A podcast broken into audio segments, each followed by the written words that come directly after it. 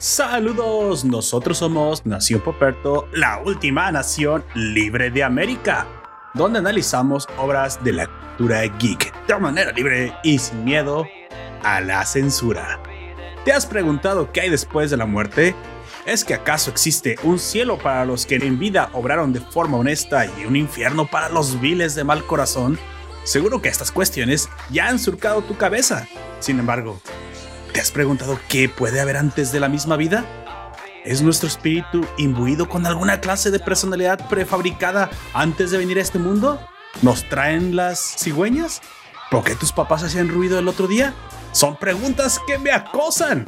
Bueno, Soul de Pixar nos responde esta gran interrogante, de la mano de un profesor de música afroamericano llamado Joe, que por un terrible accidente termina descubriendo la respuesta a esta interrogante. Acompáñanos a descubrir si los negros tienen alma. ¿Qué tienen? ¿Tienen algo? Vamos a averiguarlo. Ponte cómodo, acompáñate de una buena canción de jazz, porque comenzamos.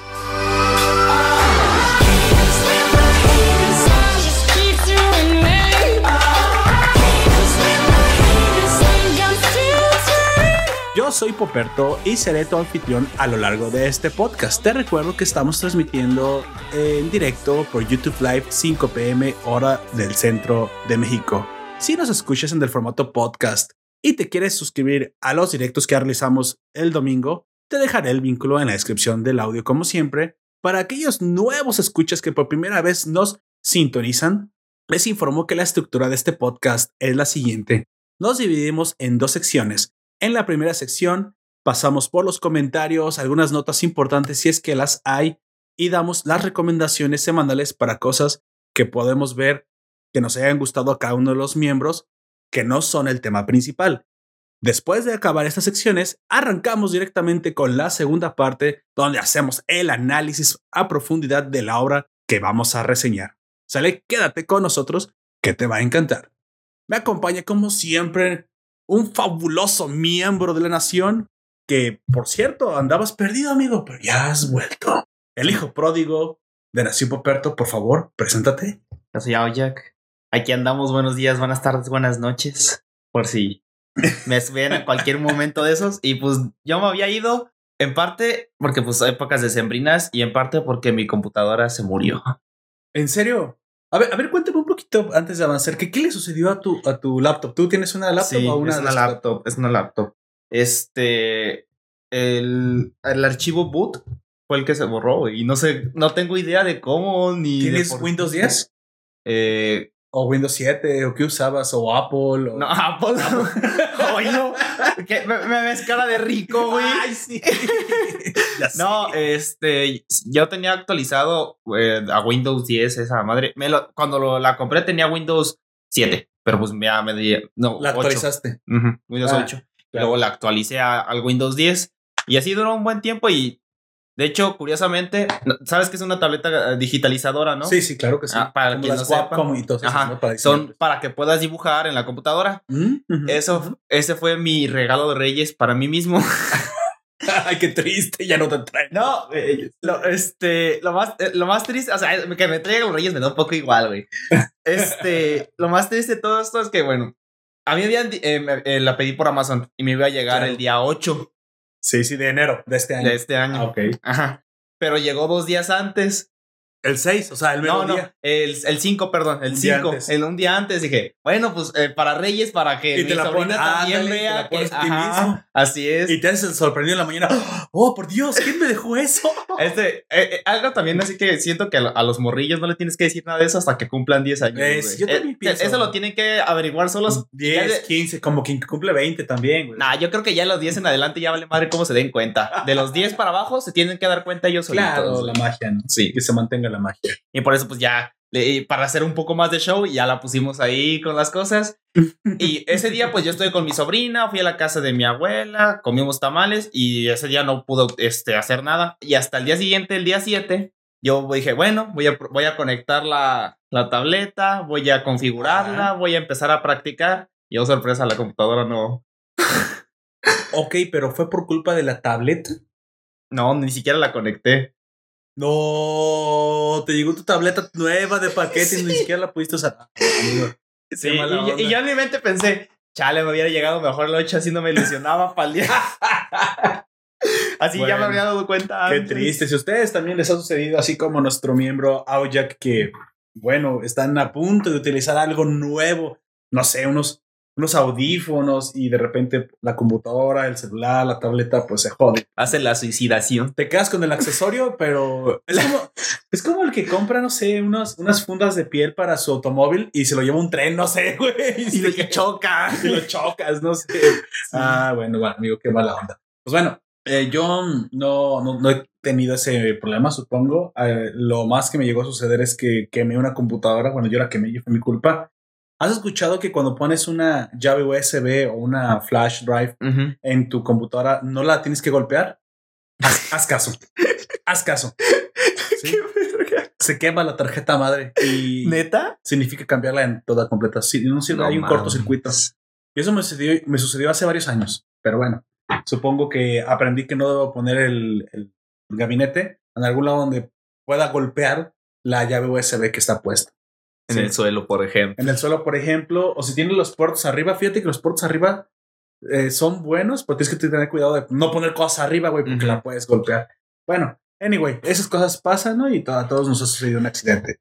Amigo, usted, pues ni modo, se quedó sin la computadora, pero supongo que encontró otras cosas geeks, frikis que hacer. ¿Qué recomendación le puede traer a nuestros oyentes para la semana? Recordando que en esta sección siempre decimos un libro, un manga, un videojuego, hasta, hasta una serie, una película que ya hemos disfrutado durante la semana y que creemos que los oyentes pueden disfrutar. Amigo, ¿consumió alguna cosa que valga la pena recomendar? Eh, sí, eh, bueno, como ya dijiste tú, pues no, en la computadora es cuando donde yo veía más que nada las series y todo ese tipo de cosas. Así de que en mi teléfono lo que hago es jugar y jugar. Como ya les había dicho antes, está el, el servicio este de, Play Pass en el que te dan juegos gratis y los juegos gratis te, te, dan este, cosas eh, este, que algunas son de paga, si lo instalas normalmente, pero con ese te las regalan.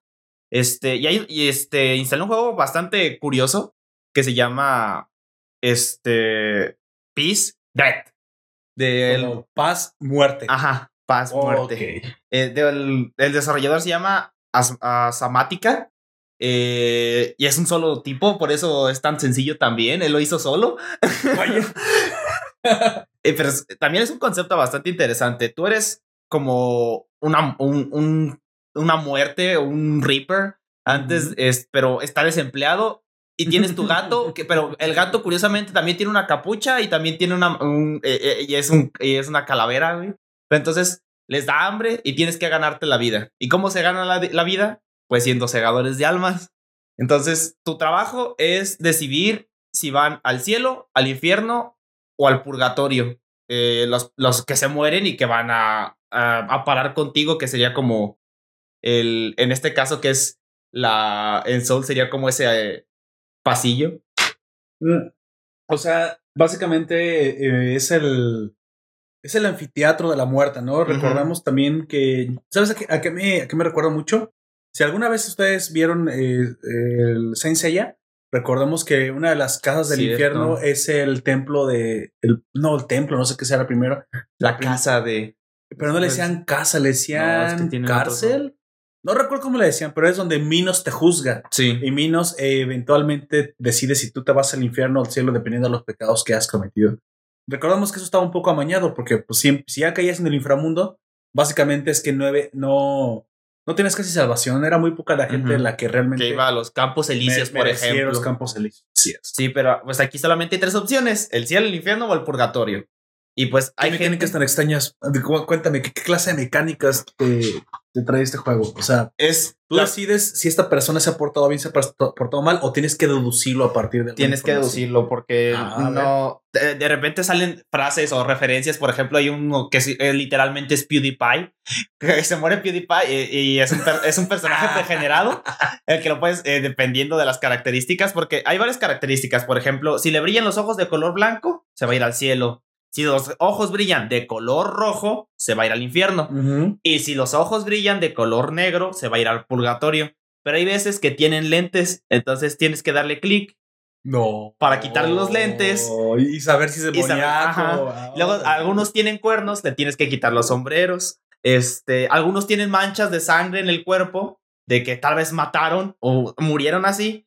Y si les, cuando le das clic, se les limpia la sangre, esos se van al purgatorio. Esos ya no tienen salvación al cielo, pero se salvaron de ir al infierno. Ok, ok. Luego también este, están los alcohólicos que si les quitas la, la bebida se pueden ir al purgatorio. Así entre muchas cosas, pero aquí lo principal es que tienes un tiempo determinado en el que tienes que llegar a cierta meta. En el que yo voy son 50 clientes, como los dice la muerte. Chale. Este, eh, 50 personas a las que tienes que juzgar. O sabes también a qué me recuerda mucho, ¿te recuerdas a- en Madayosama en Dragon Ball Z que literalmente era una línea de almas y este cabrón Sí. estaba todo el tiempo viendo la hoja de vida Ajá. y era o sello infierno o cielo, infierno Cielo o cielo. cielo. Ahí nomás eran Sí. las opciones. Y ac- acá son tres. Y también de repente eh, hay infiernos que vienen, eh, de- eh, infiernos, demonios que vienen de la tierra. Y esos, a ver, si los mandas al purgatorio o al cielo, pierdes automáticamente ese día y tienes que repetirlo, güey. Se escucha muy, muy- se escucha muy divertido. Vamos a vamos este a decirle a la gente dónde lo puede conseguir. ¿Sabes exactamente en qué plataformas podrían conseguirlo? Pues como ya dije, está en, en App Store de Android, está también para Steam, está para iOS, está para Nintendo Switch. Lo puedes encontrar en cualquier lado, prácticamente. Y bueno, si tienes el Play Pass, te lo, lo, lo tienes gratis. Si no, cuesta como 4 dólares en todos lados. no, está bastante... Está bastante accesible, sinceramente. Sí. De hecho, yo aquí estoy viendo que en el Android, que es donde a lo mejor la mayoría puede Ajá. escucharnos, está en dos dólares. En 2 dólares. Entonces está bastante accesible y pues está bastante divertido por lo que tú me dices. Era un es un juego que está en la Play Store. Sí, Y de cierta, de cierta manera sabemos que las compañías suelen como filtrar lo mejorcito. Lo malo que si lo encuentras en la Play Store no sabes si es un buen juego o un mal juego porque ya sabemos que todo pasa ahí, ¿no? Todo el mundo Sí. puede publicar. Sin embargo, ya un poquito que Sony lo haya filtrado, lo haya metido a su propia tienda, pues ya lo hace un poquito más, más confiable, ¿no? más Igual de- confiable. Igual no es un, un casino como yo le digo a los juegos que son nada más puras microtransacciones. De hecho, me comentaste que este no tiene no tiene. microtransacciones, No, que es una de las cosas más interesantes. Sí, que eh, aquí es tu, eh, es como tú vas, haces unos dos días de trabajo de la muerte y ya. Eh, y, y tampoco, por lo visto, tampoco tiene fin, así de que también es un juego casual en los que un, un día de la muerte, dependiendo de cuánto te tardes, porque, pero también como tienes un tiempo límite, te puedes tardar, no sé, 10 minutos haciendo unos dos días, güey. Y pues también de repente salen como eventos especiales en el que, por ejemplo, el evento es espacial y todo, se explota una nave espacial. No. Y los que salen son marcianos, son los de Warhammer, güey. Los de. Y también tienes que decidir si se van al cielo o al infierno. Tómenla, este, ateos. Ya ven, también los marcianos tienen que irse al infierno. al Así cielo. es. Y luego también de repente son we- weas medievales. En ese me salió Shrek, güey. ¿Qué chingos hacía Shrek en una No sé, era una representación, puede ser. Y, de y también me salieron. No, perdón, síguele. También salió esta. Sale, de- me salió un evento de hits en el que sale Anubis y Horus. Y también se van a chingar al infierno. cielo infierno. Ajá, momias, o sea, hay un montonal de cosas y es, es, es bastante interesante si, este, si tienes tiempo libre, digamos, entre, en- entre tu hora de descanso en el trabajo, puedes estar jugando esa madre. ¿Sabes, ¿Sabes a qué me recuerda esta como sátira hacia las religiones alternas a la cristiana? Fíjate que hace mucho tiempo yo vi una serie que se llamaba ah, ah, con los hermanos Winchester, este, Sobrenatural. Sobrenatural. Nada más quiero decir que hay un episodio en donde salen todos los dioses alternos. Ujú. Egipcios, sale el mismo Odín, o sea, todos los demás se los chinga el ángel Gabriel, güey. Dice, ah, es- dioses, dioses paganos, puf, un ángel. Este es el verdadero dios, güey. Se los Sí. quebra a todos. No, Eso haría mucho enojar a los, a los ateitos. probablemente. Ya teníamos también en el stream, por fin llegó nuestro tercer miembro. Por favor, preséntate. Oh, no. Ya te miramos. mal esto. ¿Por qué Este, sonaría mal, ¿qué güey? Pues no sé, güey. Qué bueno que Me te recuerda a la tercera pierna. la tercer pierna. ¿Qué? Vaya. bueno, qué bueno que tenemos por aquí, amigo Gunter. Vamos Saludos. continuando con el, con el stream. Entonces, bueno, eh, esta es la recomendación. Se llama Peace Dead. Lo pueden conseguir en todos lados. Nada más para finalizar, dile a nuestros oyentes cómo lo pueden conseguir si todavía está la promoción de la Play Store. Digo, de la. de Play Pass. del Play Pass de, de Sony. Tienen que tener eh, mínimo como 50 pesos, porque eso es lo que te cuesta al mes el Play Pass. El Play Pass, ok. También lo puedes comprar de un año completo, pero como, a- a- cuando, cuando yo lo canjeé estaban dando dos meses gratis. Ok. Este, y yo aproveché y nada más que, aunque sea gratis, tienes que tenerlo de mínimo la primera suscripción. Sí. Sí. Este, y pues ya de ahí le- he estado jugando varios jueguitos ahí interesantes y nada más de cuestión de buscar también, incluso está el juego de Limbo, güey. Oye, ese sí es un buen juego que, aunque esté en la plataforma móvil, pues yo disfruté en consolas y está bastante chido. Sí, sí. O sea, al final yo quiero hacer una pregunta a los oyentes que nos pueden responder. ¿Qué te parece? ¿Ustedes estarían dispuestos a pagar una suscripción tipo Xbox Pass, Game- pero para celulares? El hecho de que, miren, em, eso siempre, siempre lo he dicho. Nuestras plataformas eh, que disponibles en este momento, tanto la de Apple como la de Android, o sea, la Play Store y la Apple Store, han provocado lamentablemente que el mercado se dirija hacia las microtransacciones porque a ellos les convienen las micro- microtransacciones. Sin embargo, si tú estuvieras dispuesto a pagar una suscripción por juegos completos, o sea, vamos a ponerle las comillas, comillas, ¿verdad? Juegos de verdad completos, sin microtransacciones en el celular, a lo mejor no sería una mala idea que, que estuvieran dentro de una suscripción, ¿sabes? Porque ya estás pagando la suscripción, lo cual te garantiza que al menos las microtransacciones que puedas encontrar dentro de un juego sean como siempre las estéticas para este Ujú. tipo de juegos y no las microtransacciones que ya sabemos que son mega grinding o que son partes del juego esenciales que si simplemente no compras no vas a tener. O sea, No esto a provocaría que a lo mejor si fuera otra vez atractivo para las compañías desarrollar videojuegos de aventura, plataformeros, shooters, o sea, De hecho, yo he jugado algunas aventuras gráficas jue- en juegos reales. Ahora sí vamos a poner entre, entre comillas, pero quitándoselas reales, ahora sí para las plataformas móviles, ¿no? Pues bueno, ahí lo tienen. Si ustedes estarían dispuestos a pagar, díganoslo por favor, contéstenos. Si ustedes sí les les gustaría, gustaría hacerlo. para que realmente no tuvieran. Yo creo que para que fuera hasta un filtro, güey, para todo lo que existe en la Play Store, porque. De hecho, este, yo, yo lo que he instalado, porque yo también eh, juego, bueno, más a la semana, estoy rotando las, los juegos y las aplicaciones que yo tengo en mi teléfono. Este, y yo soy alguien que seguido eh, utiliza el teléfono para jugar, para ver cosas interesantes. Y en- ahorita en el Play Pass, solamente con un juego me, me ha pasado de que me- incluso las microtransacciones están muy cabronas. Pero solo- es uno de que serán unos 10 sí, claro. que he estado jugando. ¿Qué haces con ese juego? Pues simplemente lo apartas, ¿no? Es que al, al fin y al cabo las microtransacciones también terminan matando los juegos. Sí. Yo creo que una, una tienda de suscripción o un pase de suscripción es una buena idea. Creo que Sony ahora, sí tuvo una excelente idea y mm, espero que no sea la única compañía que también lo piense así. ¿Sale? Amigo Gunter, ¿usted estaría dispuesto a pagar un pass de juegos de Android si es que usted jugara en el celular? Que fuera la Xbox Mobile Pass, por ejemplo. Es que sí. ¿Tú estarías es- dispuesto a pagar un Xbox Mobile Pass en tu caso? Sí, obviamente te Quizás. llamaran la atención otros juegos. Para que te filtraran Sí, los juegos hay- microtransacciones, ¿no? Ujú. Sí, hay algunos buenos y dependiendo del valor del pase, sí. Pero usualmente Pues no al mes son no 50 compro- varos, güey, más o menos. No compro pases de nada. Entonces, pero Pues eso mira, depende. ¿Qué, qué me ofrezcan en, en tipo Por de ejemplo, juegos? los que yo he visto que están por ahí, está Terraria, está el de Limbo. No, ya me perdiste, güey.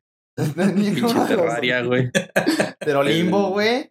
Nos perdimos ahí, Limbo, güey. me lo regalaron como tres veces. este, tiene todos los lo juegos. tenía en Steam, lo tenía. ¿En qué otra plataforma? En otra plataforma de esas de juegos lo tenía porque lo regalaron En casi Epic. todos Mira, lados al lo final yo creo que es obvio que para la gente que normalmente tiene una costumbre de jugar en PC y tiene esta costumbre, eh, eh, va a ser Va difícil difícil. Ma- más bien mi pregunta era por otro lado, y bueno, yo creo, ya sinceramente, que si hoy chavos que no son tanto del, de la computadora, porque aparte es una, hay una barrera de entrada ahí. Sí, una barrera muy y, a lo, grande. y a lo mejor lo, lo móvil, eh, que es, les es más cerca, porque ya todo el mundo trae un buen celular, ya todo el mundo trae un... ¿Cómo se llama esta, esta marca que te espía? Huawei. Entonces, Ya tenemos Ah, un güey. ¿Cómo se llama esta marca que te espía? ¿Todas? Todas. Y yo, Facebook. El es el mercado, amigo. Cualquiera, cualquier marca existente que tenga una comunicación con aplicaciones. Te- De hecho, eso me recuerda que acabo de ver una serie que ahorita voy a mencionar. Que no, no voy a decir esto de, de, de como insertarlo aquí. Inserte aquí comentario de una serie que vi. Es una serie del espacio. FedEx sigue existiendo en el futuro. Y ya sabes que FedEx entrega paquetes, Sí. ¿sale? Pues ¿dónde que esos cabrones no se, no se imaginaron que hay una nave de guerra que va a abordar otra? Entonces, pues como son naves en el espacio, tú sabes que hacerle boquetes a las naves es un pedo. Entonces, lo que lanzan Las es que lanzan como un tipo de torpedo, el torpedo se inserta en la otra nave y ahí suelta a los soldados, ¿no? Le Ujú. llaman cápsulas de abordaje, güey. Pues, ¿qué crees que tienen pintado a un lado las, las cápsulas de abordaje, güey? FedEx. FedEx, güey. Entregan soldados a- al enemigo. Yo me quedé, no te jodas, güey. Chingón. ¿Qué pedo, güey? Para que veas, güey. O sea, el- las Hay talento, solo Hay falta talento. apoyarlo. muy, muy, muy buena. Pues muy buen chascarrillo que se aventaron, güey. Porque te imaginas el pinche misil. sé. El, el misil que tenga a un lado, no sé, Amazon, güey. Ahí, ahí va la, la bomba atómica. Te la vamos a entregar en tu, ca- en tu cara. No, no está allá, güey. Si fuera de Wish. ¿Te imaginas? si fuera de Wish explota antes de Explotante, llegar. Llega y en lugar de un misil trae un pony adentro, no se trae otra cosa que. Ah, pinche, no, no compren de Wish, gente. Eh, Bueno, a lo mejor hay gente que le divierte comprar de Wish para saber que le va a llegar, güey. Eh, Güey, com- compras por entretenimiento, güey. Qué buen mercado. Yo soy Pues, el que mira, no entendía, güey, el mercado Es de que Wish. sí, lo- yo, yo he visto que lo hacen, pero gente de, de la comunidad de dibujantes compran cosas baratas de Wish o este, compré pinceles de Wish y los utilizan y están bien de la verga, güey. Esos lo hacen para entretener, güey. Sí, sí, sí. Es, es Tal cual. comprar por entretenerse. Ya tenemos a Javier Ortiz en los comentarios del directo. Nos comenta: Yo tampoco juego en el teléfono, pero una plataforma que puedes visitar para jugar juegos de varias marcas tipo Netflix, tal vez sí lo haría. Claro, un pass, como yo lo dije. Ya, yo creo que este pass, o sea, los pases existen Now. en todas las, exactamente, a eso es a lo que iba. Ya existen en la PC y en las consolas. Ah, yo veo como un avance y, y sinceramente creo que es lo que yo estaba esperando. Vino por parte de Sony, órale, puede venir por quien sea. Una buena idea, aunque tú sabes que a mí Sony nunca, no siempre me ha caído bien por sus políticas. Pero eh, no, lo que te iba a decir no es de Sony, güey, es que es Play Store, Play Pass. Tú estabas diciendo que. eh, eh, que- Oh, ¿Es del mismo Google? sí. Ah, entonces eso quiere decir que Stadia no va a funcionar. Ah, toma la Google Pero nunca funcionó. Ah. Ni que fueras GeForce Now. Así es. Güey, es que también los de Nvidia tienen, ¿qué te gusta, güey? Ya 500 desde la prehistoria desarrollando eh, todo mejoras para videojuegos. Es obvio que tienen un chingo de adelanto y espero que pronto mejor veamos un GeForce Now mobile, Ya, Tiene un ya nombre, existe ¿cómo el, el GeForce Now, güey. pero para móvil. Desde celular. Sí, desde celular puedes jugar juegos de la computadora en tu celular. Ah, o de la computadora, pero yo estoy hablando ya de, de juegos que estén pensando en el celular como la plataforma final. Desarrollados por y para. O sea, desarrollados por y para. Mm, O sea, sí, me gustaría la emulación en celular. pues. Sí, la emulación en celular sería chingoncísimo. De hecho, yo me veo con un control poniéndoselo al celular y jugando a lo mejor The Last of Us, por ejemplo. Si tú nunca lo jugaste y lo puedes acceder así. Pero el celular también tiene su propio encanto y el touchpad. Y hay juegos que sí los puedes desarrollar bastante divertidos para esto. La limitante nunca fue el aparato. La limitante siempre fueron las políticas de Android y las políticas de Apple. Entonces, pues bueno, eh, si ya el Pass viene para comenzar a competirles en su propio juego, Nintendo ya lo hizo desde antes, pero ya Sí. sabemos que Nintendo es un ambiente cerrado. Ambiente, eh, eh, eh, es- no es un ambiente cerrado, es una burbuja, Sí. güey. Bueno, pero aquí sí vas a competirle en sus propios sistemas operativos. Sí. sea, cualquier celular va a poder bajar el Play Pass o si quieres en un futuro GeForce Mobile Android, GeForce Mobile iOS, ya donde recibes juegos, como yo te dije, comenté alguna vez, uno de los mejores juegos que yo jamás he jugado, eh, y aparte que lo jugué en celular, fue el Dead Space para celular. Sí. Era muy bueno, güey, era bastante bueno, y se ve que había sido desarrollado como un videojuego AAA en un celular se podía. Lamentablemente esto fue antes como del Android 4.0, antes de que se viniera toda esta ola de microtransacciones, este, por culpa de EA. gracias por retrasar los videojuegos en celulares 10 años EA, supongo. Pero bueno, ya veremos en el futuro. Los celulares cada vez son más potentes y cada vez van a poder correr cosas más chonchas, más, más, más, Más pesadas, chidores. más chidores. ¿Sale? Bueno, vamos a la siguiente recomendación. Eh, yo sí les traigo una serie. Eh, se llama The Expanse. El expansivo. La expansión, eh, literalmente, es una serie que yo voy a, a recomendar porque, bueno, la historia es muy extraña cómo me sucedió con esa serie, ¿sale? Yo la vi en Netflix hacía tiempo. Tiene Hace mucho, mucho tiempo. no cinco años que la comencé a ver en Netflix. The Expanse no, no me había llamado la atención de buenas a primeras. Sin embargo, dije, bueno, un día de esos, a ver qué falta. ¿Qué, qué no hemos visto de la plataforma?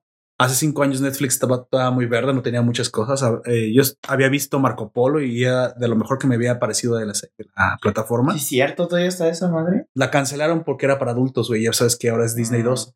Entonces, no, no te creas, no sé por qué la cancelaron, pero la verdad es que dicen que no tuvo También mucha quitaron a gente, güey. Gintama. Gintama también estaba no, pues no sé, güey, era, era una buena serie. Supongo que no era el objetivo de Netflix en aquel momento ese tipo de series.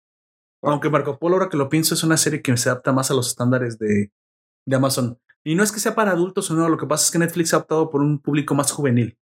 O sea, no seinens, más shonen, si le pudiéramos poner una, un calificativo a las series live action. Ujú.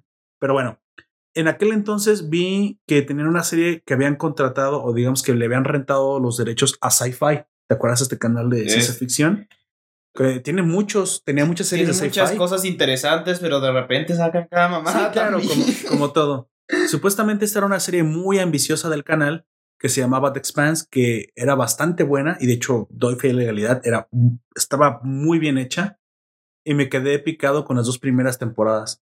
Noté que pues que no, no habían acabado la tercera y eventualmente me enteré que ya estaba cancelada. Dije, no, otra de esas series de sci-fi que te dejan a la mitad, ¿no? Así, como The Colony. Si Sí. alguna vez alguien conoce esta serie, Sí, que es muy buena y también dije, no, pues Netflix, todo me estás dejando a la mitad. Pues bueno, Te deja con ganas. curiosamente, a, a mediados del año pasado, noté que había, noté hasta entonces, ya, ves- ya sabes que ya llevo como un año consumiendo muchísimo de Prime Video, noté que estaba The Expanse. Dije, a ver, a ver, a ver, supongo que entonces Netflix ya no quiso los derechos, se los dejó de pagarlos, regresaron a Sci-Fi y Sci-Fi ahora se los vendió a Prime Video. Pero dije, ay, van a ser las mismas mugres dos temporadas. Pues donde me voy enterando que no solamente Prime Video había comprado los derechos de No, distribución, distribu- había comprado la serie. O sea, los derechos de autoría de la serie y ellos mismos habían seguido tres temporadas más. Ya están ahorita en la quinta temporada La quinta. que aparte se, se representa como un Amazon Original. Ya es de ellos. Y tú sabes que lo que, si algo bien ha hecho Amazon en estos dos últimos dos años es invertirle los dineros. Se nota que a Jeff Bezos, mira, le dio el 30% de su dinero a su, A su señora. a su señora que engañó, ah, le fue a decir, ah, sí, mira, te puse el cuerno, toma 30 mil millones de no sé, no sé cuánto le dio. Su madre. Toma, toma, eh, más dinero del que jamás puedas gastar, mujer. Y eso que es mucho para decir eso de una mujer, güey, que es más dinero del que jamás puedas gastar. Ya. Entonces ese señor dijo que no, el dinero no era problema. ¿Recuerdas que también hizo una declaración sobre el Hobbit? De que cada episodio le iba a costar como, no sé si 100 millones de dólares. Millones de. Sí, no, no importa, los que se necesiten. Para hacer esta serie que todavía estamos esperando que se estrene en De Prime hecho, sí, tío, no. Todavía no, eso me hace pensar que qué tan cara está, güey. Para que ya haya tardado tanto la Y te producción, imaginas que cuando salgas se vea bien bonita, pero el guion sea una mierda. que sean, que sean dragones de verdad, güey. Lo que pasó es que todo el dinero fue la investigación científica del desarrollo de.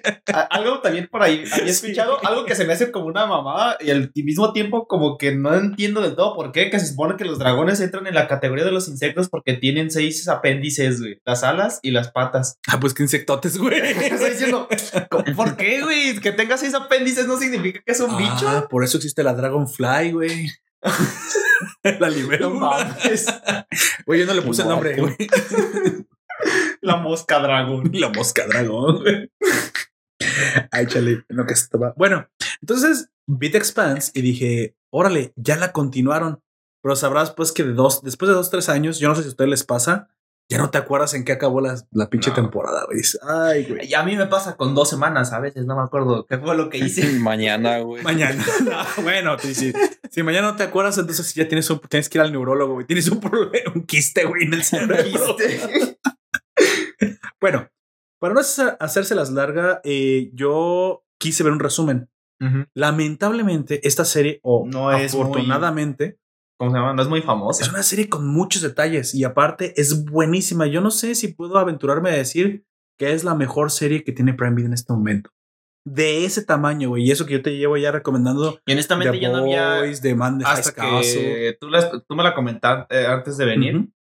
Yo ¿No la habías conocido? ¿No la has escuchado? Mm. No, Oye, no sabía nada de ella. Impresionante la serie. Eh, bueno, total que dije, vamos adelantando el dolor, ¿no? De una vez, vamos entrándole. Y, com- paso, y comencé a verla de nuevo. Obviamente comienzo a recordar un montón de cosas. Ay, sí, cierto. Este personaje había matado a aquel, bla, esto había sucedido, bla, bla, bla, bla, bla. Bueno, ya comencé la tercera temporada que para mí es material inédito. Algo que tú no habías visto. Afortunadamente les digo que en Prime Video no solamente superó, superó lo anterior, ha dejado la vara muy alta para que cualquier plataforma, incluyendo HBO, llegue al nivel de calidad, producción, argumento que tiene The Expanse en ciencia ficción. Ciencia ficción en este momento, híjole, es muy difícil comentarte y estoy hablando de cualquier cosa. Yo, a mí me encantó. El Mandalorian. Me encantó Picard. No creo que Mandalorian esté al nivel de Expanse. Yo no lo he visto, güey. Y bueno, me- y también creo que es una que deberíamos traer. Pero bueno, Sí. The Expanse, al final eh, les voy a dar el argumento pequeño. Esa es una recomendación. No, no les quiero spoiler No mucho. vamos a hablarles todo, todo. Y yo creo que a muchos de ustedes les puede llegar a resonar la historia porque yo la he visto como que un poco como de inspiración en todos lados. El- la serie básicamente nos habla de un futuro no tan lejano, algo cercano, 2130 y tantos, 2140 y tantos, de un futuro bastante posible, güey. Algo que a lo mejor no- muchos de ustedes podrán decir, oye, eso no se ve muy lejos porque incluso ya está comenzando a suceder. Eh, los primeros inicios de, de este futuro que The Expanse nos, nos plantea. Nos plantea un futuro donde hay una colonia marciana. Sí, nos fuimos a la luna, pusimos una colonia a la luna, funcionaron los hábitats, desarrollamos tecnología de impulsor, no de hiperespacio, no estamos hablando todavía de ahí, de, de saltos este, de, cua- eh, de, de Star Trek, ya sabes, los, los, famosos hiperespaciales. hiperespeciales, ah, de. Que ya te llevan al otro lado del universo. A no, otra galaxia. Aquí son impulsores de muchísima eficiencia, capaces de dar viajes entre el sistema solar como ya si fuera una carretera, güey. Pero todavía nuestro sistema solar sigue siendo el límite. No hemos ido más allá. Nos podemos salir, pero van a durar algunos años los viajes, algunos centurias. Sin embargo, ya estamos hablando de que una nave ya no gasta millones de dólares en ir a Júpiter. Básicamente ya es, ya es affordable, ¿sabes? O sea, ya, ya una persona suficientemente con unos buenos recursos de empresas ya se puede ir a poner una mina al cinturón de asteroides. Y de eso se trata. Curiosamente, en esta serie ya tenemos eh, colonias viviendo en Marte, en la Tierra, eh, digo, en la luna de la Tierra, en las lunas de Júpiter y en el cinturón de asteroides, en los asteroides más importantes como Eros, como Ceres, em, y también está por ahí Ícaros, también por ahí está. Entonces, y Palas, que son los cuatro asteroides más interesantes, más importantes del cinturón de asteroides. Para los que no recuerdan esto o fueron am, a pública, a escuela Yo fui pública. pública y sí me lo sé, güey. ah, pero cuando todavía era buena. sí, no, hace todo tiempo pasado fue mejor, claro, claro, sí. que sí. Entonces está el cinturón de asteroides entre Júpiter y Marte. Y Marte. Ahí Es tenemos como una barrera que tenemos que nos que de hecho que nos protege tal cual porque a veces lo- los asteroides que probablemente nos habrían matado hace mucho tiempo se quedan ahí. o muchos asteroides muy probablemente se han desprendido de ahí y e ido hacia la Tierra, pero bueno, se queman como meteoros y nunca llegan a ser meteoritos algunos. Es ¿no? como una def- eh, un arma de doble filo de alguna de manera. alguna manera sí. Entonces la Tierra ha llegado a unificar sus gobiernos. Tenemos una ONU que espero que nunca pase eso. Tenemos un gobierno unificado de la Tierra y un gobierno de las colonias exteriores de Marte.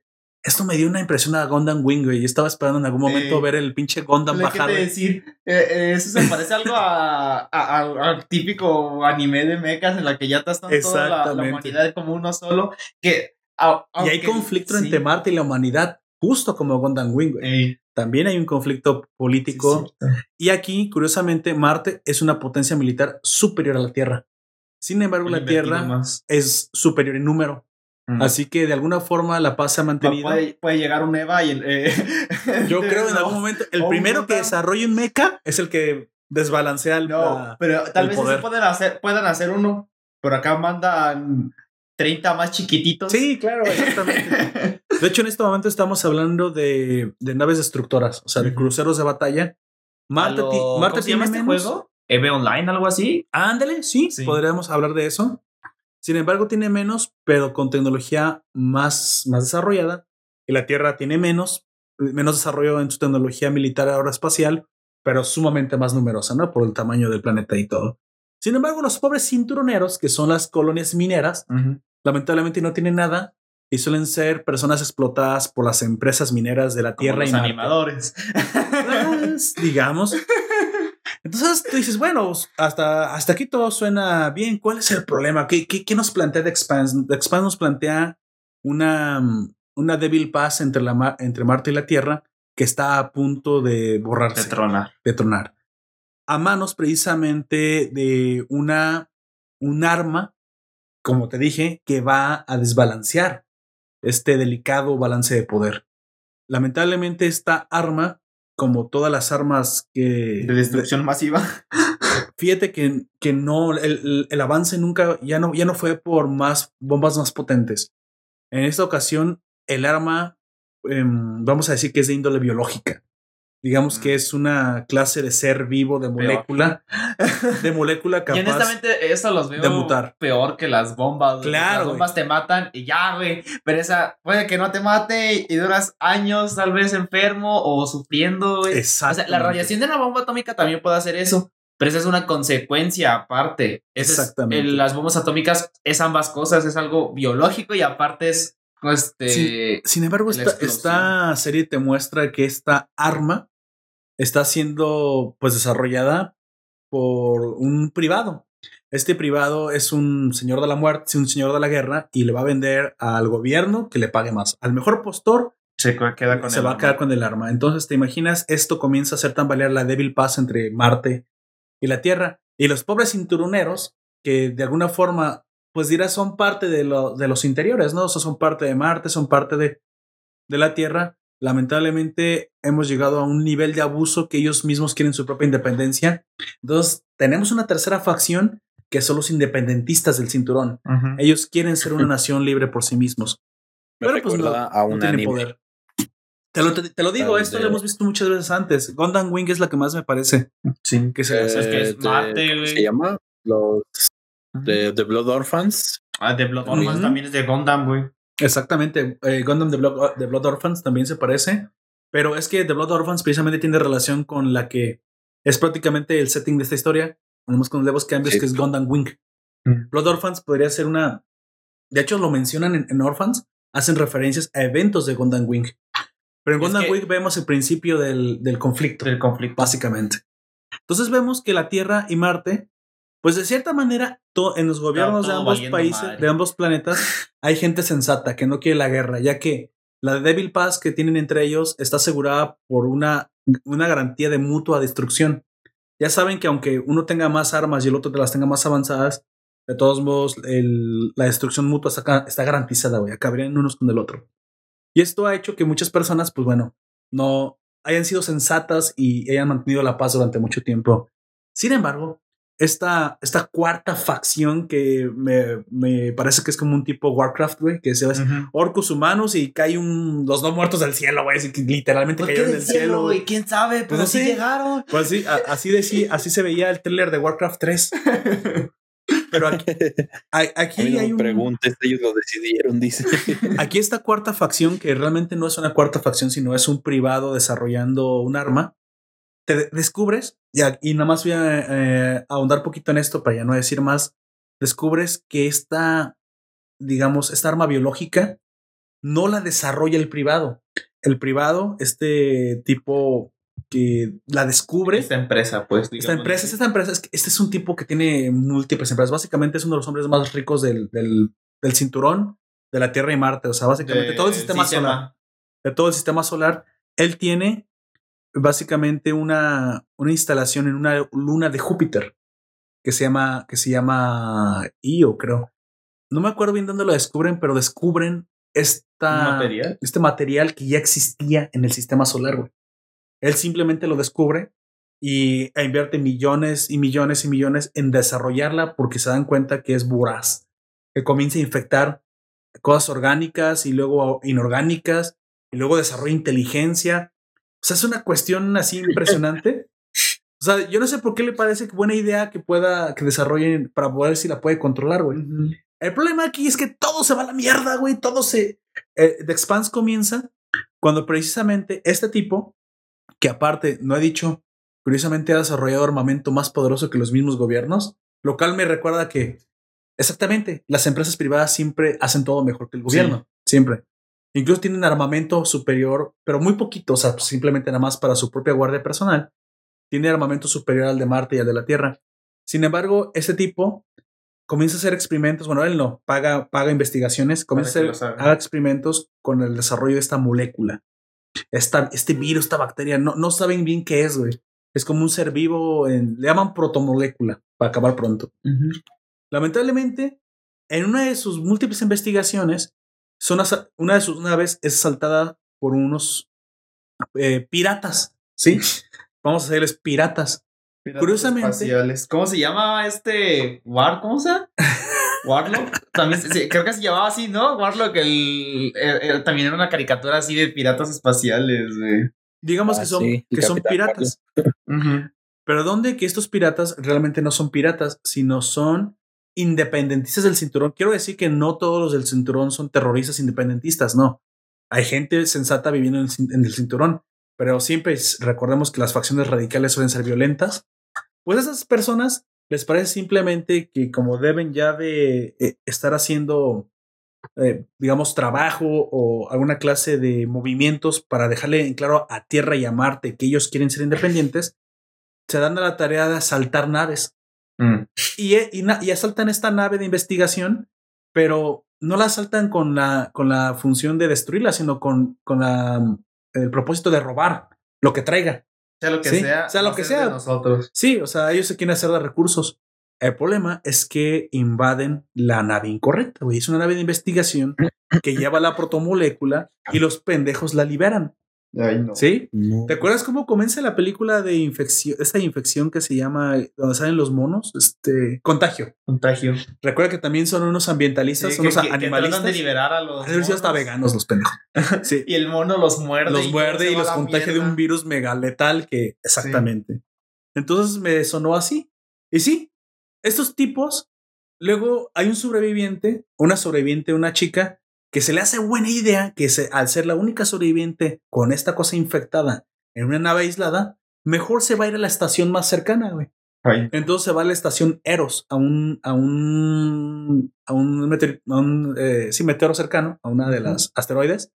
¿Y qué crees que pasa? güey?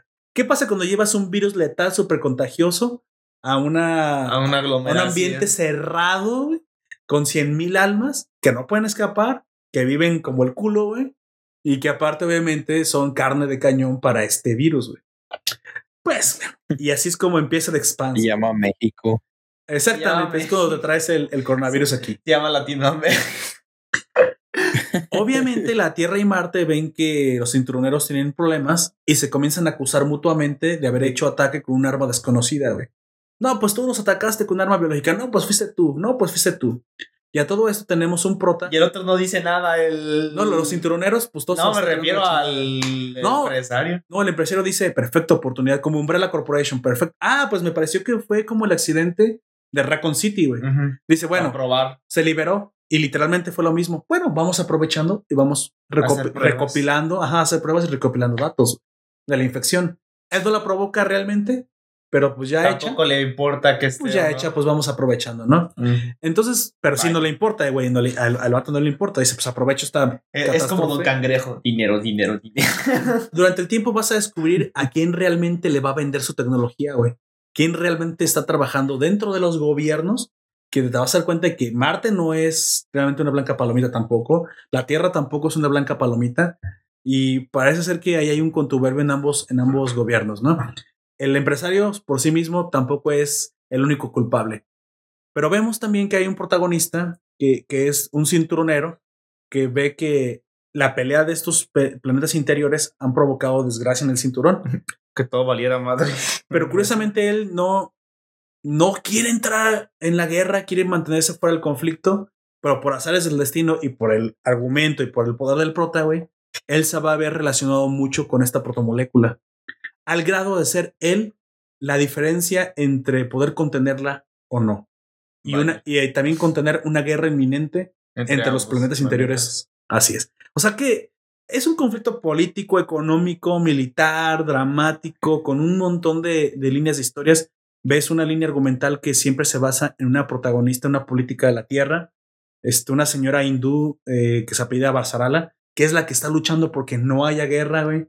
Ves también del lado de los marcianos, ellos cómo ven la parte del conflicto. Ves por la parte de los independentistas que ellos están viendo esta oportunidad como que, sí, sí, sí, sí, que se maten la Tierra y Marte para nosotros tener este, un, o sea, quedar aparte y ser independientes, pero luego no se dan cuenta que ellos mismos dependen de los, ambos planetas. O sea, es muy compleja la serie y obviamente va a requerir mucho de tu atención. No es una serie fácil de ver, pero es una serie muy satisfactoria. Cada capítulo es una pasada. Yo se los recomiendo. The Expanse, la mejor serie de ciencia ficción, en mi opinión, que en este momento tiene Prime Video. Y creo que la mejor de la plataforma.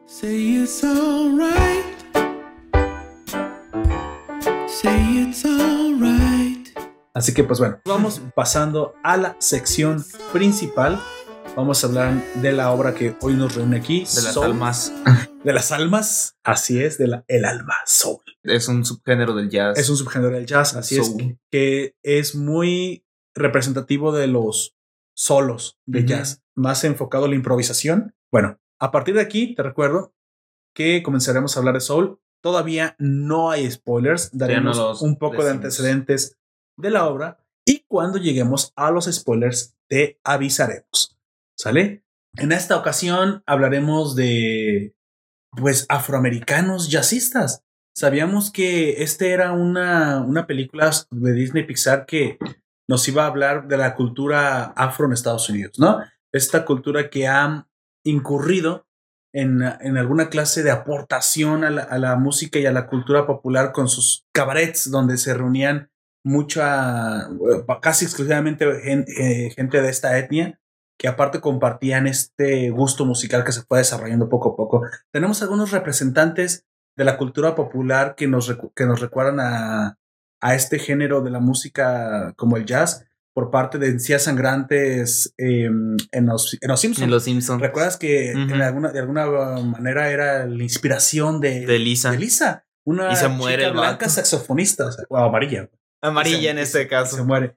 O sea que es, tomó mucha fuerza en los Estados Unidos en la, en la década de los 70 para acá y se, ha, y se ha quedado, ¿no? Ha llegado para quedarse este género. Así que, pues bueno, amigo Aujak, hábleme un poco de los antecedentes eh, y datos técnicos de la obra. Solo es una película animada estadounidense de aventura, drama y comedia, como todas las películas de Pixar. Exacto.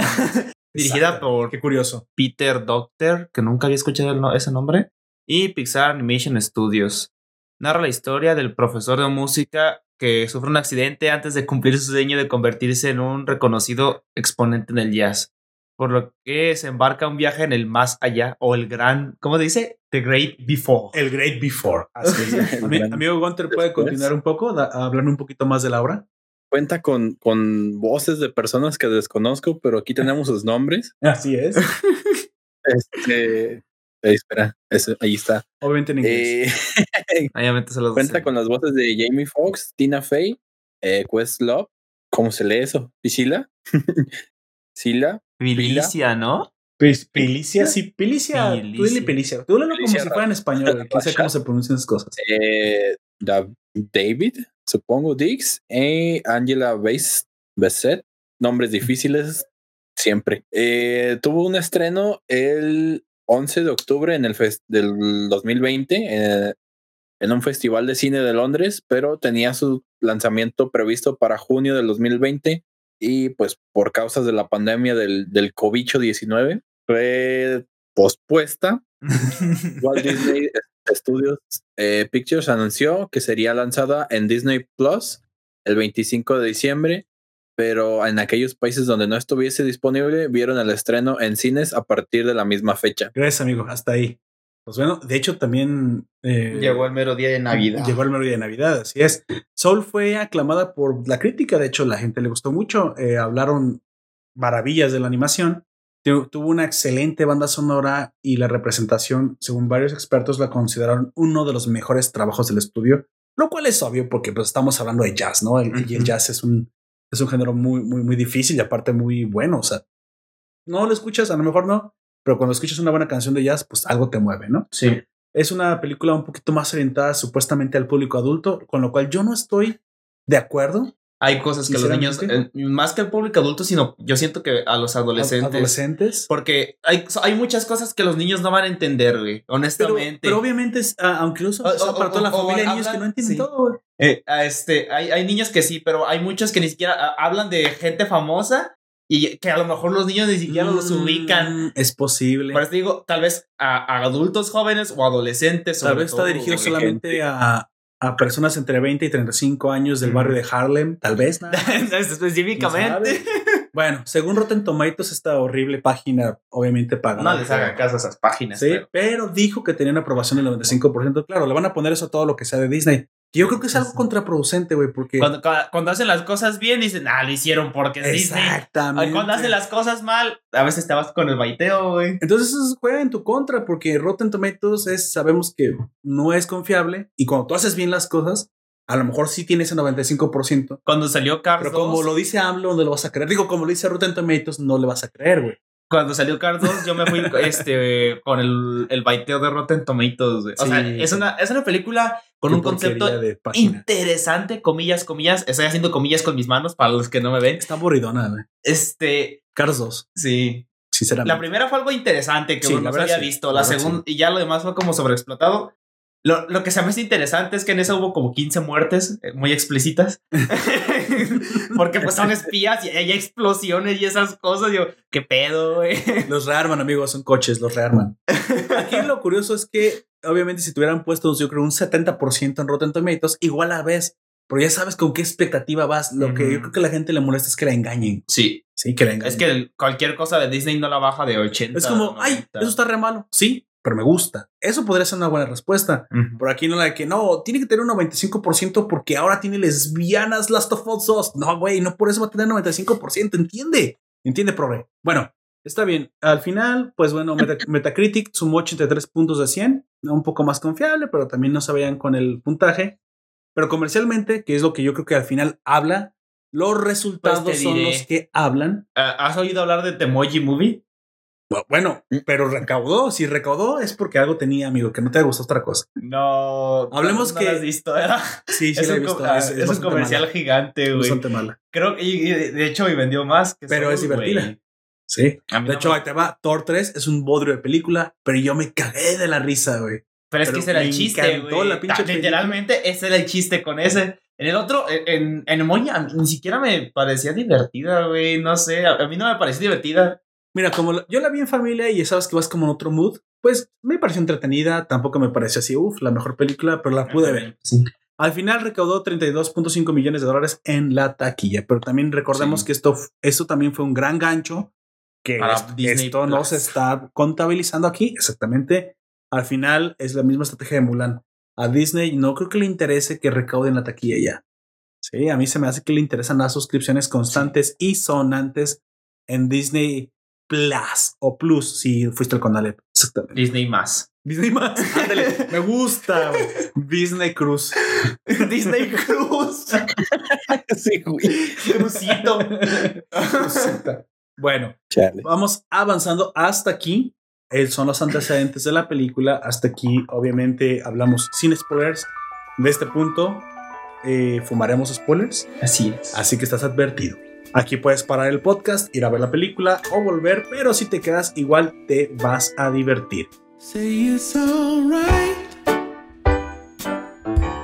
Say it's alright. Pues bueno, amigo Gunther, dígame usted qué es un soul. es cierto, es cierto que los negros, bueno, los afroamericanos, ¿en verdad tienen alma?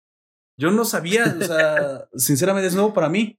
Alguna vez vi un episodio de este South Park y sabía que los chinos no tienen alma. Por eso Kenny tenía que pelear contra las huesas del infierno y, Los- gan- y ganó una, una estatua Los de Keanu Reeves de oro. Tampoco los pelirrojos, todos sabemos eso. Pero yo no sabía que los afroamericanos no tenían, güey. O sea, es nuevo para mí. Cuéntame. Sabías que podían tocar el bajo porque Muy, muy, muy, muy abajo.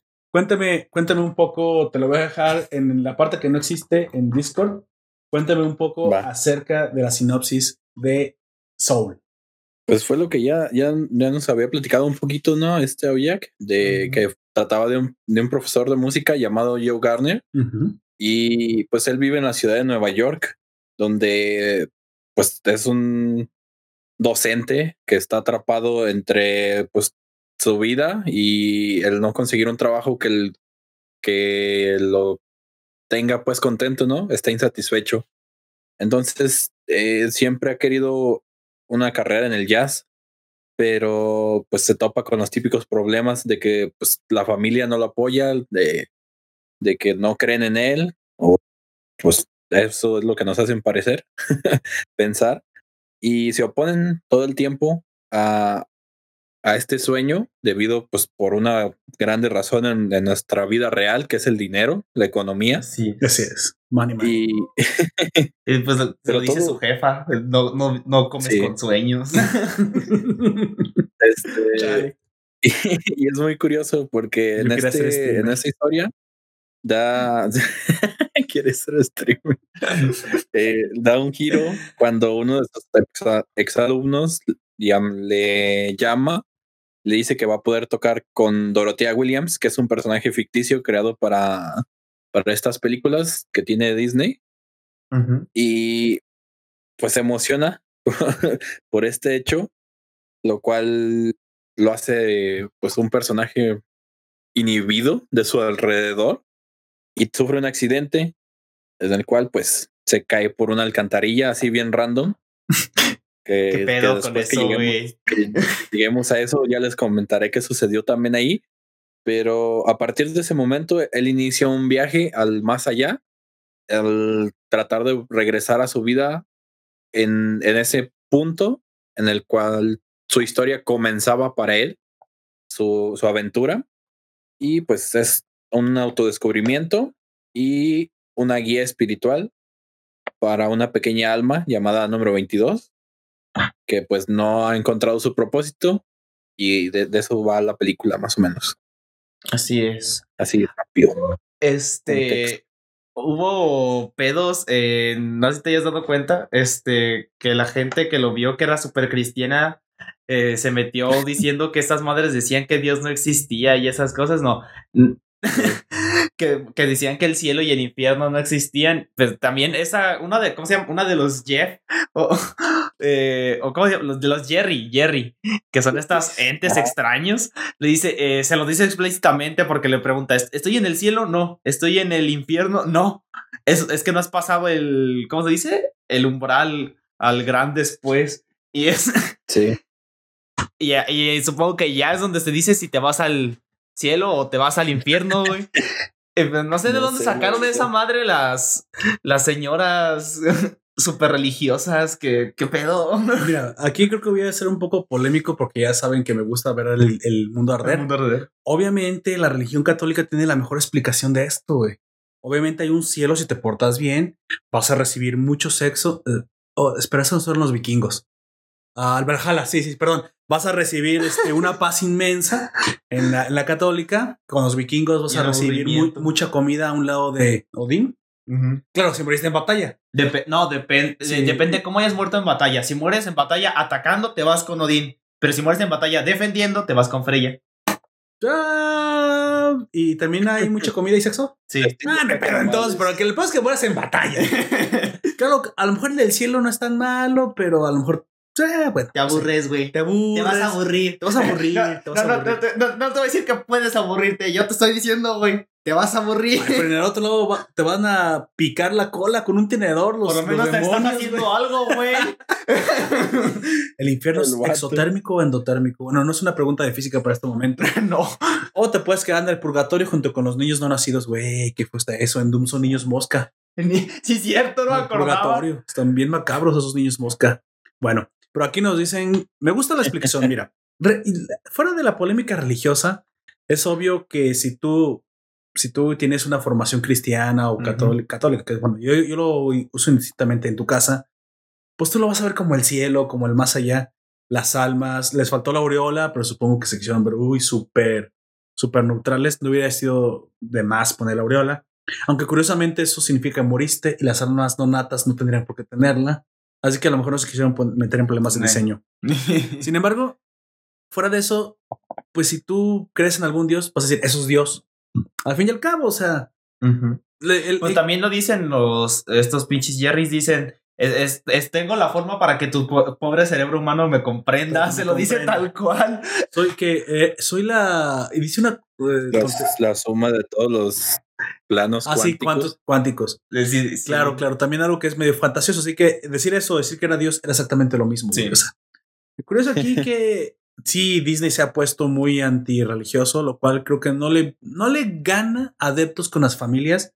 Eso es una movida que si bien queda bien para por sus los más los más pro- progres de sus seguidores, realmente debería cuidar quién es su verdadero público, porque al fin y al cabo cuando tú tienes una familia, quieres enseñar buenos valores y es una, digo, no está mal, no está mal, lo quisieron hacer genérico, les quedó bien, pero aguas Pues para la gente. con, aguas con no, eso, no le faltes el respeto y sobre todo a los que son la mayoría. Sí. Sí, porque si algo se ha caracterizado um, realmente Disney y Pixar es respetar los valores familiares, ¿sí? Y si son religiosos, que te valga madre, ellos quieren que tú los respetes. ¿sí? Y estoy hablando de que la gente religiosa también debe ser respetada. Bueno, tus ideas pues no las tienes que seguir, güey, no las tienes que no tienes que estar todo el tiempo este validando sus ideas, ¿no? Si no quieres, no. Pero lo que sí es cierto es que a, lo- a los que tú vas dirigidos, la gran mayoría tienen Son una, así. tienen una fe. Sí. No todos son radicales, güey. Pero aunque tú no seas radical, yo no soy un supernacionalista, pero me molesta que alguien pisote mi bandera. güey. Al menos respétala, güey. Re- Me representa como mexicano y no me gustaría que la pisotearas. No voy a matar por a matarte por eso, pero digo, te voy a decir, oye, ¿por qué haces eso? No faltas el respeto. O sea, ¿sí me explico? Sí. Aunque no seas radical, es algo que no deberían hacer, güey. No debes de faltar, de faltar el respeto a los demás. No me voy a limpiar con la bandera de Estados Unidos solo porque Donald Trump me cae mal. Tal vez los Tal musulmanes vez con sí, una foto de, ya viste Donald. Trump. Exactamente, mejor vas con la persona que te, que te cae mal. Pero bueno, anyway, fuera de esa polémica que digo que me parece que ni siquiera existe, lo que sí me llamó mucho la atención es que era como una oficina, güey. Sí. ¿Te acuerdas cómo se llamaba este el que estaba contando, güey? Que se Terry. Terry, güey. Terry. Que de hecho es, es el único que tiene un nombre distinto. Todos son Jerry y esa es Terry, güey. Bueno, yo me imagino que puede haber muchos Terrys en su. Pero él nomás decide ser el mismo. Y Jerry como que se parte, ¿no? En varias. Bueno, podría ser. en- en No, pero es que sí se nota porque, por ejemplo, la Jerry que se encuentra primero, que es como eh, esta figura femenina, es como muy amable y todo eso. Y luego el Jerry que está con él se ve como que es demasiado nervioso o se preocupa mucho. Y luego está Terry que es como súper calculadora y todo tiene que ser como dice porque si no le da toque. Sí. No se pone así cuando se da cuenta que falta el Gardner ahí en sus cuentas. Yo creo que güey. todos eh, conocemos en las vidas de Godín esa persona, ¿no? Que no le puede, que el- todo tiene que ser súper estricto, que no es. Que si le mueves el lápiz, ¿quién movió mi lápiz? ¿Le ha tocado conocer gente así, amigo Gunter? No, No. Afortunadamente. No, a mí sí me ha tocado. En los trabajos que he tenido, eh, me ha tocado conocer así gente un poco, pues, pues no, un poco, no, muy estricta con las reglas, un poco muy inflexible. No sé si es algo porque era contadora, güey. Entonces, estamos hablando de la gente dedicada a finanzas, el dinero, que son súper cuadrados, un centavo no les puede fallar. Pero sabemos qué es así porque, pues bueno, se les exige que sea así, ¿no? Pero curiosamente aquí se, se, se, se trae un chascarrillo de Godín, que también curiosamente eso lo entenderían los papás más que Sí. los niños. ¿no? Fue muy, muy interesante ver esos, esos Jerrys por ahí. Hubo una cosa aquí también en el inicio que le, le podemos llamar a esto la llegada al cielo, que fue el hecho de que, aun parece que él es bueno, un- es un buen pianista, aunque, aunque esto nos lo narran un poquito más adentro de la película, yo noté que pues él había, él había encontrado un trabajo de maestro parcial y luego le dieron el maestro total, La plaza. la plaza. Pero cómo es que siendo tan bueno no tiene otro trabajo y vemos que le re- lo rechazaban por su estilo. Eso es lo que yo entendí. Que a pesar de ser un buen músico no, no entraba en lo los estándares. Es que, eh, pero es que nada más se lo dice específicamente uno. Es que no es, eh, no es el estilo que estamos buscando. Los demás no sabríamos por qué. Entonces, estamos hablando que hay una clase de talento que no encaja en la en el mercado actual, En el mercado general. en el mercado general, pero actual, pues en este momento, porque a lo mejor encajó en algún momento. Y Vimos eh, que, lo- pues, esta, tradición. Dorotea, ella ya estaba consagrada Oh, en eso. exactamente, Y, consolidada. cua- y a ella le gustó cómo tocaba él, por eso lo agregó Y, aparte ella estaba ofreciendo su servicio en una clase de en un bar. Sí, pero en una clase de empresa que está consolidada y que tiene muchos, muchos aristas. O sea, es un bar. Van a tomar parte de ahí son los ingresos. Aparte Ujú. tiene show. Sí. O sea, estamos hablando que es un show integral, pues, un, Sí. un- un un lugar integral. Tal vez ella no sea la dueña del bar, pero a lo mejor toque nada más para el bar y tenga un contrato, no lo sabemos. El caso es que como músico solo está más difícil si no tienes la plataforma a la cual ofrecerte. Y yo me pongo a pensar, ¿no le pasaría esto a mucha gente lo, mi- lo mismo? Y precisamente lo que le falta es la plataforma para eh, Yo creo que, el eso, talento les eh, lo que le pasó es, eh, es un músico bastante famoso que se llama Jack Stauber. Sa- ¿Sabes cuál fue el problema de Joe? No tenía OnlyFans, güey. El vato. Este, Jack Stauber es un músico con un, este, un estilo muy raro, güey. Un pop eh, un poco extraño y la forma en la que representa sus videos musicales se puede decir que hasta a veces es perturbador, güey. Porque utiliza plastilina y, y fotografías o videos reales y eso hace que se vea un, par- un tanto extraño. Pero toca temas muy interesantes. Por, por ahí hay una canción que se llama Jamanta, que es una chica con cabeza de jamón, tal cual. No. Pero, o sea, eh, es- tienes, eh, cuando lees entre líneas, es obvio que es una inseguridad que la muchacha tiene, güey, pero que a la gente di- dice, en una parte de la canción dice, ella era hermosa, pero eh, había algo que no le, que no le, ¿cómo se llama? Que no le convencía de sí misma. O sea, para todos los demás, ella era perfecta, pero a ella veía en sí mismo algo que no le gustaba, güey. Y pues ella sí tiene un trágico final en la canción. O sea, estamos hablando de que ese tipo de creación o ese tipo de talento ese tipo de arte, más que nada, este, eh, no lo hubieran publicado por canales No. tradicionales. no, nunca lo habrían puesto. Aparte porque de repente toma cosas o, este, muy psicológicas o cosas este, un poco existencialistas que mm, eso no lo vas a ver nunca en, digamos, en los medios un poco más tradicionales. Amigo Gunter, ¿usted conoce algún- alguna creación de contenido que de otra forma, de no tener las actuales, actuales medios y canales virtuales, ya sabe, Patreon, OnlyFans, YouTube, la monetización en línea del creador de contenido, de no haber tenido estos medios, nunca hubiera sido publicado en medios tradicionales como televisión, periódico, radio o, o librerías? ¿Conoce alguna creación de contenido así muy indie? Eh, quizás sí, pero es no, no sabría cómo explicarte la otra parte de la historia, porque digamos que en Japón hubo una banda, pues bastante buena. A mí me gusta mucho, mucho su música, muy experimental, muy es como un rock, Ajá. pero tiene esos toques como, como de funk y luego en algunos otros eh, tienen pequeños sonidos como de videojuegos. Entonces es una mezcla como extraña entre algo muy suave y algo muy, muy fuerte. Energético. Sí. Y pues tuvieron, digamos que un éxito mediano cuando su música fue incluida en uno en un videojuego que se llama Jet Set Radio porque formaron parte del soundtrack de para ese juego. Entonces, Oh, de ahí ya. en fuera ell- ellos no no han sido como publicados en algún otro lado o así. No han salido de su nicho, por así decirlo. No, y eso fue ya hace muchos años. O sea, la banda existía desde el 97, me parece, o poquito antes. Ujú. En el 2000 y tantos eh, alcanzan fama con, con lo del juego, pero creo que ellos ya no, ya no estaban realizando música para ese entonces. sino que nada más obtuvieron los derechos pues para ponerlas en el juego. Y la última vez que vi que subieron algo de contenido a su canal de YouTube fue hace dos años, después de como nueve, nueve años en, en inactividad, cuando eran, eran los videos, pero de la misma música y que ya habían hecho eh, hace muchos años atrás. Entonces es raro. Ya, o sea, si ellos no hubieran tenido los medios que hoy tenemos de virtuales, no hubieran encontrado el nicho, ¿no? Porque obviamente Sí. cuando ya... Es que, pues mira, puedo entenderlo.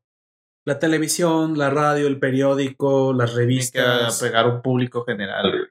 Porque sí, exactamente. Porque le, tienes que buscar algo en lo que todos tenemos una clase de Comunión. Ajá, exactamente, de gusto común. Y obviamente los nichos, los micronichos, lo- las parafilias que nos gusta decirles aquí, que no tienen que ser malas. Puede ser que no, yo soy muy fan de, mm, vamos a hacer una parafilia, de carrera de canicas. Y dices, eso es inofensivo y es curioso. ¿No? Pero bueno, a- habrá gente que le llame la atención hasta cosas como una cucaracha DJ. Bueno, bueno, el punto es que si existe y tiene fandom es porque Una cucaracha muerta, güey, que es lo peor del caso. Bueno, supongo que ya, si es una cucaracha de ella en este momento, ya no me interesa si está viva o muerta, güey. Ya el, concepto es- está muy loco. Curiosamente, a eso es a lo que me refiero. ¿Será que Joe Gardner em, en algún momento, pues, no, si no pudo ser publicado por los medios tradicionales, pues sí le faltó, lamentablemente, Actualizarse, güey. actualizarse. O tal vez no, mira, a lo mejor no tuvo la posibilidad, era un hombre viejo y a lo mejor no le sabía eso. El caso es que estas redes virtuales de hoy en día que tenemos, sí nos podemos quejar de que hay un montón de saturación de contenido, but not quite, güey. No, no, no realmente, porque tenemos muchos. Siempre vas a encontrar a alguien que le guste lo que tú le haces. guste. Exactamente. La cosa que tú tienes que encontrarlos ahora, pero lo tienes más sencillo que hace mucho, mucho tiempo, ¿sale? Yo, yo no quiero que existan más Joe Gardners que tengan talento verdadero, que en el caso Joe Gardner no tenía y luego ni, no en algo muy raro, güey. Un pianista, un pianista de soul bastante bueno, que lamentablemente ya no pudo llegar a los medios tradicionales, pero quién sabe, en otras partes del mundo ya ha tenido un montón de fans, ¿no? Sí. curiosamente. Bueno, esto, esto lo quise eh, bueno, lo, lo quise sacar porque precisamente me dio la impresión de que Joe Garner estaba frustrado. Y obviamente. Estaba frustrado y se cerró a sí mismo, güey. Exactamente. Enseñar no es malo, pero pues digo, se notaba que pues, no, No estaba a gusto ahí. no, no estaba a gusto. Luego tuvimos este también un poco de explicación en el, en el cielo, bueno, en el, En más, el gran antes. en el gran antes, en el más acá. en el más acá. En Está el más antes. acá y luego el más allá. Hubo una, una, una explicación del cómo ciertas, crean. ciertas almas se inspiran también, ¿no? Sabemos que no todos son inspirados. Supongo que hay un gran grueso de personas que viven una vida normal, lo cual es obvio. Pero hay otra, hay otros, eh, digamos, eh, elegidos que son los Arquímedes de nuestro tiempo, los Elon Musk, los eh, hombres de ciencia, los- las mujeres de ciencia, artes, aquellos que destacan mucho, que me gusta cómo es que supuestamente son así sobresalientes porque son inspirados por gente que ya vivió, que es Sí. sobresaliente y que de alguna forma va a dar un legado de cultura. Algunos cuantos. O sea que muy, muy progre tampoco se vio ahí net, este, Disney, porque estamos hablando de que está, está consolidando el elitismo. Ojo, cuidado. Sí. Lo- Yo, no- yo, yo estoy encantado de la vida. El elitismo existe, quieran o no, güey. O sea, sí. Sí. existe. Pero curiosamente, este de alguna forma no lo quiso ver tan así, porque te fijaste que era como la Madre Teresa, Einstein. Entonces, ¿quién se puede negar a esas grandes personas que pasan su legado? ¿Pero viste algún empresario? No. A lo mucho pusieron a No. Lincoln. Sí. Eh, eh, y, y- Y una empresario, empresario no, no fue. Pues no, bueno, pues es Disney, güey. Obviamente no le podía pedir eso, porque obviamente, sí, uh, ganar dinero está mal. Pero bueno. Pero, o sea, eh, no hubo que. eh, tal vez los obviaron, güey, por obvias razones, pero pues de repente sí habría alguien que. por obvias razones, para que Disney no los escrachara, pues ellos son los mismos. Ya sé, es que Cría Disney cuervos, güey. ¿Te imaginas que en algún momento Disney reaccione y saben qué? Todo este momento creamos una, una, un mal en la sociedad. Hemos ayudado a crear una gran generación de gente débil con las ideas eh, de, de colmena sin personalidad que han provocado más dolor en el mundo y ahora vamos a virar hacia otra vez la individualidad y el mérito y que la misma gente se les voltee güey, y crea cuervos y te queman el estudio, güey. Te queman el estudio. ¿Crees que en algún momento Disney se arrepienta de lo que ha hecho, güey, Star? ¿El mal que ha causado? No. Nada. Ah, ni madres, güey. Mucho dinero, sí. No. Que vengan los millones. Perfecto. Yo te haciendo esas preguntas tontas. güey. Ya sé. No, eh, no, no solo eso, sino creo que no- nunca se vayan a echar para atrás. Nah, dice, así, no, lo no. van a seguir haciendo y lo van a seguir ganando dinero, así que Hasta que todos quedemos como en los parinos mágicos, como masitas grises, güey. E incluso en ese momento habrá quienes sean más grises que tú. Así es. Ese capítulo da mucha enseñanza, güey. Sí, güey. Enseña básicamente la verdad de la vida, güey. Y de todo lo demás. Bueno, aquí también quisiera hablar un poco de lo, lo, lo que vemos detrás de este mundo. Vemos que tiene varias secciones, varios lugares. Sí. ¿Tienes algo que vas a decir? Eh, bueno, algo de lo que siempre eh, he estado 100% seguro es que estos dioses, que estos Ujú. Jerry y todo eso, Los Jerrys. les valemos verga. Hey, les valemos. Les estamos-. Eh, el ¿Cómo que les dan las, las personalidades? Ajá, dice, tú vas a ser tímido, son- tú vas a ser inseguro, tú vas No. a ser feliz. ¿Qué pedo? No, es o sea, como- ni siquiera les dice, les dice que van a ser felices. O sea, todas las No, felices no. personalidades Bueno, sí. que son, que dan, Ujú. son pues no muy, no muy positivas, güey. O sea, Son random, güey. Debilidades, skills ahí O random. sea, eh, tiran dados, no Sí. sé. a, a lo que yo voy específicamente, güey, es al- eh, cuando están mostrando el video. Ajá. Es, dice, soy un populista y quién sabe qué más. Y el Ah, vato dice, esto bueno. puede destruir un país, pero no es mi problema, No es es mi el de la tierra. Güey, qué Sí. pedo. Vaya, me salió un Mussolini, un posible Hitler, un posible eh, dictador populista. Bueno, Qué adorable. No y le da palmaditas en la cabeza y lo manda a la chinga. y, y cayó en Macuspana, güey. no, Chale. quién sabe dónde chingado sea eso. Ah, es donde nació AMLO, güey.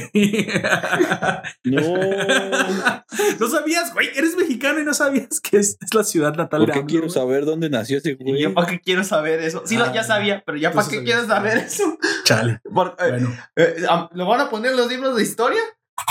según Ojalá él no. sí, güey, pero yo no sé qué. li- Mira, él quiere que lo pongan en los libros de historia, pero para cuando él termine de hacer su proyecto, su, su transformación, no habrá gente que pueda leer libros de historia, güey. Ya no va a haber gente que lea. de por sí, güey. O sea, ¿para qué quieres estar en los libros de historia, güey? Si ni siquiera van a leer. Leer, Leer. leer. Bueno, este. Se pasan e- Eso estuvo muy padre. Me encantó cómo les daban las personalidades. Un, ra- un randomizer. un de- randomizer, ajá. Y luego, pues ya es. y yo creo que también es, es igual de random a quién, la- eh, a quién le asignan a cada quien, a excepto a esta. A 22, A güey. 22, claro. Porque dice que ya trató a la madre Teresa de Calcuta, que trató a Gandhi Lincoln, Aristóteles. Y ahora le pusieron a quien está suplantando el Gardner a. Si un es el psi- 22 un que jamás se ha creado, es la el 22 Homo sapien, güey. Entonces, tiene desde, la, desde el origen del Homo sapien que no sale, güey. Yo creo que no, porque de repente hay uno que dice 798. No somos 798, güey. Yo creo que más bien es como. Nomás dijeron un número random. Random. O se reinicia cada 100 años, 1000 años. tal Ey, vez. tal vez. Bueno, anyway, eh, sabemos que es 22 es el El nihilista perfecto. exactamente. No, Oye. estaría orgulloso. no se habían dado cuenta, güey. ¿Qué seré cuando Sí. nazca Centennial, güey? Eso es lo que vas a hacer. sin cara y sin propósito. Es- Y sin nombre también. Es, o sea. es- es literalmente un nihilista, güey. Le vale madre todo, no quiere irse de donde están. Si es para adolescentes esta, esta película, güey. Sí es cierto. Ahora que lo pienso. Sí, güey. La vi, me dieron ganas de vivir. El gol. Vaya qué suerte tienen algunos, digo, ¿qué? Bueno, eh, me, me gustó mucho cómo es que a- a- le asignan el 22 a, a este Joe. al, al psicólogo, quién sabe qué Reco- recordemos que Joe ya tendría que haber estado en el más allá, pero él eh, se resiste, termina invadiendo este más acá y aparte roba eh, el- la, La identidad, identidad. De un psiquiatra famoso. Y, y luego, bueno, eso ya más adelante cuando pase lo del gato, porque matan Sí. un gato, güey. Él trata de. Sí, ahorita llegamos ahí. Este, supuestamente en esta escena, el psiquiatra, que no es él, que no es Joe Gardner, que está suplantando, tiene que inspirar a 22. O sea, no tam- tampoco te dice muy bien por qué algunas almas son elegidas para ser inspiradas y otras no, o todas son elegidas para ser inspiradas. Yo creo que más bien, este. Todas. Creo que todas, porque Ah, si no, no el- se pueden ir a la Tierra. Sí. Nada más Sí. que nada más dimos un pequeño, un pequeño grupo. Pero entonces tienes que tener un montón de gente inspirando todo el tiempo, porque pues para entrenar a los nuevos. Y la pregunta, ¿y quién entrenó a los primeros? Mm. El huevo y la gallina. El huevo y la gallina. A lo mejor trajeron unos dino- dinosaurios, güey. Quizás. No sé, tal vez inclu- lo pudieron haber sido los mismos Este, Jerry. Los mismos P. Tal vez. que le dieron O un vez al primero, no. como de cállese. Y los primeros eran llamados ángeles, pero nosotros luego tocamos a Adán. Y después del segundo impacto, los Jerrys comenzaron a usar Creo que te humanos. estás yendo a otra. Ah, sí, es cierto. Entonces, sí, es, Ira pues. tenemos que 22 es el alma más problemática. Nadie lo puede inspirar, nadie puede completar su círculo de personalidad. En ese círculo de personalidad ya tiene un montón de características, sin embargo le falta el último pedazo. Y este último pedazo básicamente tiene la inspiración de algo que en teoría tiene que ser transmitido de un tutor a un instructor a esta, Esta alma, alma. que yo creí en un principio que debía ser el propósito o el gusto innato, pero no, sino No, te dicen que, que te dicen que es otra cosa. que les tienen que infundir las ganas de vivir. Es Sí. decir, la explicación es que el instructor no les muestra su vida para que sean lo mismo que ellos, no. Les muestra su vida para ver lo bueno que fueran sus vidas, por eso son gente prominente, Sí. para que vean que vale la pena que la vida sea vivida. Y entonces nuestro nihilista es la clásica pregunta del nihilismo. ¿Por qué vale la pena vivir? ¿Sí? ¿Qué hay de especial allá? ¿Qué hay de especial allá? Pero es porque nunca lo había experimentado, porque ahí no Como todo nihilista, amigo, exactamente. El- el- eh, Te vas yo- a echar en contra de una generación, güey, si sigues Así diciendo es. verdades. muy, muy- muy probablemente. No, este, de hecho, van a el gran todo o algo así dice, en donde hay como simulaciones de todo lo que hay en la Tierra. Le dice, ah, pizza, y es como la comida favorita de Joe también. Sí. Y cuando la Ay, sí, cierto. eh, le, le No hay dice, nada. le dice, ¿por qué no la puedo leer? Tampoco la COVID, puedes güey. comer. Tenía COVID, güey. No, güey, eh, COVID y chorrillo, yo que sé, porque la- como entró, salió, güey. Y, y luego cuando lo hace 22 se ve más raro porque lo hace y incluso hace como... eh, y sale, Ah, sí, la zurra. sale, sale como disparada ¿Sabes más de dónde recuerdo esa escena? De Casper, de Gasparín, la película Sí. live action, güey. ¿Te acuerdas Sí, que los tíos no. comían así y salía como por Y todo salía por abajo. Sí, No mames. Chale. ¡Qué asco! 1995 llamó.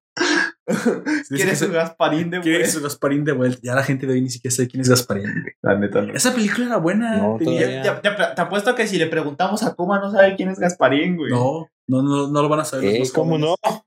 No? No me digan eso. No, güey, no lo van a saber. A menos que vean Boomerang o una de esas y en formato de caricatura. güey. Este. Pues si está Tuncast, un güey, chingo en pero. Canal 5, ahí güey. no Todos sale- los pobres conocemos a Gasparín.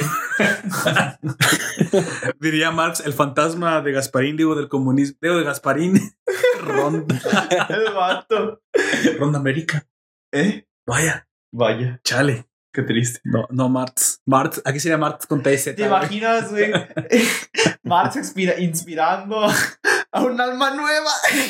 No, a Maduro. a No Chávez. quiero. No, no, no, no. El vato va y le trata de inspirar, pero mataste a miles de gente.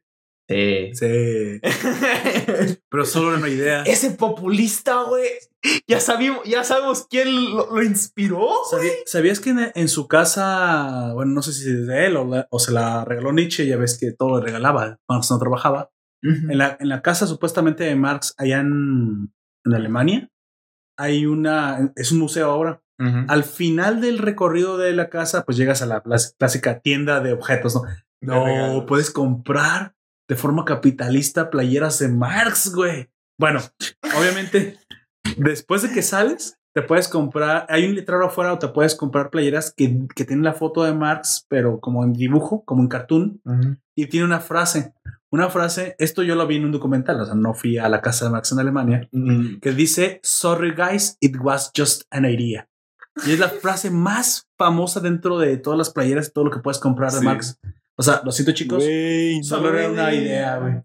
Chiale. Y, y arrasó Europa con esa idea. güey. Y está arrasando América con esa idea. Y arrasó tus ganas de vivir con esa idea. Y va a arrasar muchas más cosas. sí, y acaba de ganar las elecciones de... Sí, Porque Trump era populista, pero era capitalista, amigo. Entonces vas a comenzar a notar si querías más populismo o más capitalismo, porque yo espero que no, güey, porque los gringos, al fin y al cabo, aunque sean del otro bando, siempre han sido muy amantes del dinero, güey. Sí. Y eso como que nos conviene a todos, güey. si no, pregúntale a Europa, está mal, Si no, pregúntale a Europa, güey.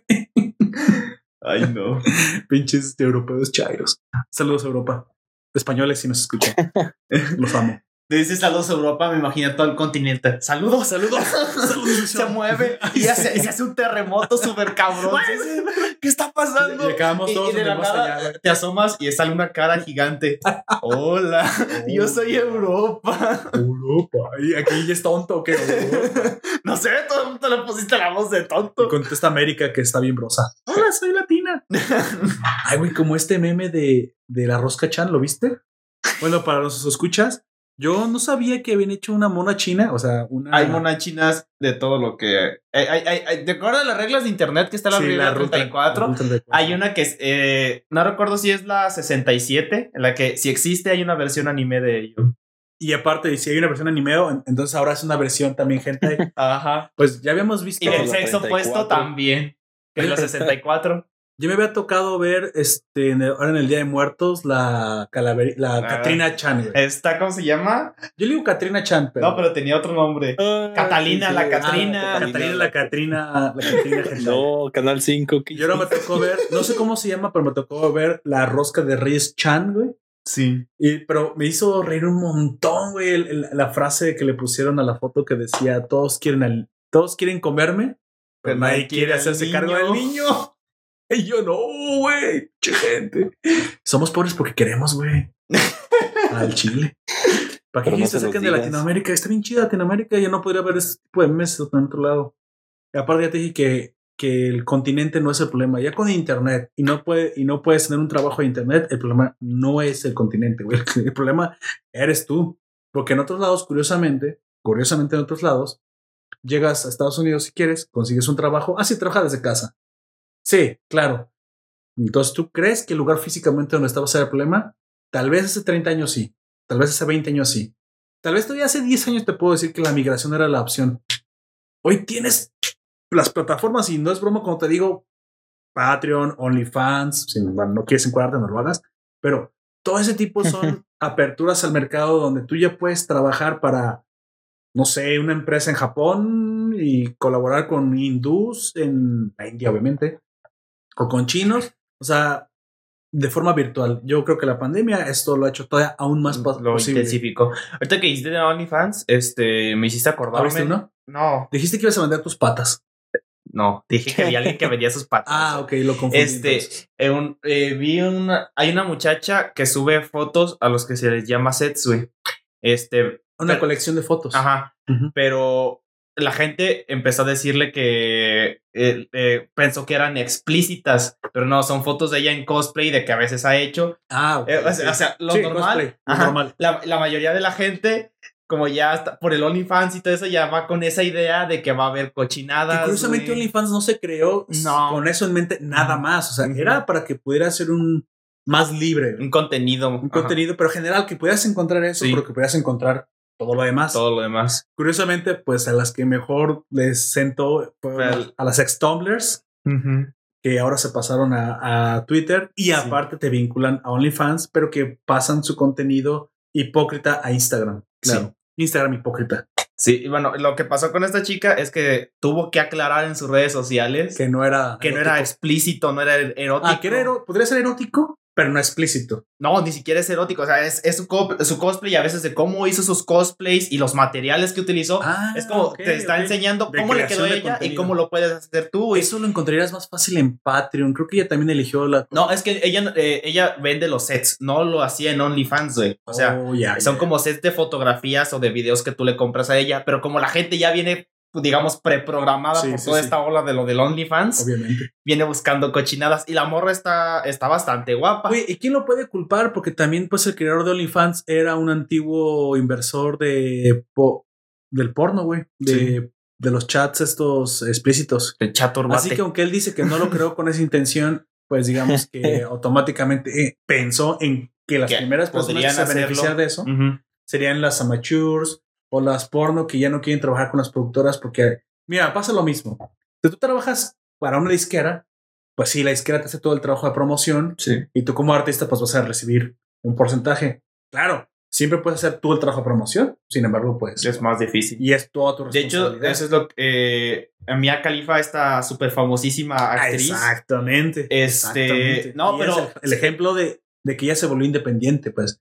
No, pero se ahora que ya se volvió independiente, güey, está diciéndole a las empresas con las que ya trabajó, hubo un, un tiempo en el que está diciendo que lo quitara los videos sobre ella para que ese contenido No, solamente bueno, ahí se la pela porque los derechos de La- las empresas. lo tiene- los tiene por contrato. Claro. Ahí, ahí sí, mira, ella podrá chillar de eso, pero la ley es bien clara. Sí. Ese material, pero a ver, aparte, ya no es- le pertenece a ella. aparte es tonta, güey, porque ella puede hacer ahora más contenido ac- acá Ujú. y eso le sigue siendo sirviendo de promoción. ¿Sabes qué? ¿Cuántas, ¿Cuántos videos tuvo en su momento? Unos cuantos. De hecho, hay números limitados, no son tantos. Digamos unos 100. ¿Y tú quieres más de la persona? Te sirvió como, como promoción. Sí. Es pinche Mia Khalifa, nomás está chillando. Dejemos Ya no me interesa. Say it's alright. Say it's alright. Avancemos con el, el pequeño 22 que lo lleva. Nada más antes de continuar, nos deja Javier Ortiz en el chat. Nos dice: Yo creo que en el fondo Marx era un nazi de contracultura. Es sí, güey. ¿Qué pedo? Javier Ortiz, decir la verdad, es un poco peligroso hoy en día, así que felicidades por atreverte Por a tus decir. huevos. ¿Qué? Todos lo Pues se pensamos. atrevió. ¿verdad, señor? ¿Te imaginas? Ahorita le toca en la puerta a Javier, güey. No. Nada que es la del pan, pero igual mira qué pedote se sacó, güey. Es la pizza que pidió, güey. Y cuando la abre, eh, en la caja de la pizza está una pistola apuntándole. ¡Ah! Una, una soviet. Ay, no. Ay, güey, ¿qué estábamos hablando? Ah, sí, de sí, sí. 22. De 22. Que las lleva. Tam- También aquí hay una, una escena de la cual me gustaría hablar que me gustó muchísimo. La, la, la analicé y, y me, y me encantó, güey, la idea. Es algo que sí les reconozco que fue muy novedoso y que me hizo reír mucho, que fueron los místicos sin fronteras. Sí, güey. ¿Te acuerdas, amigo eh, Gunther, de qué, qué mecánica tenían estos, estas almas de personas que aún estaban vivas, pero que eran capaces de, de incursionar en el mundo de lo, del más allá?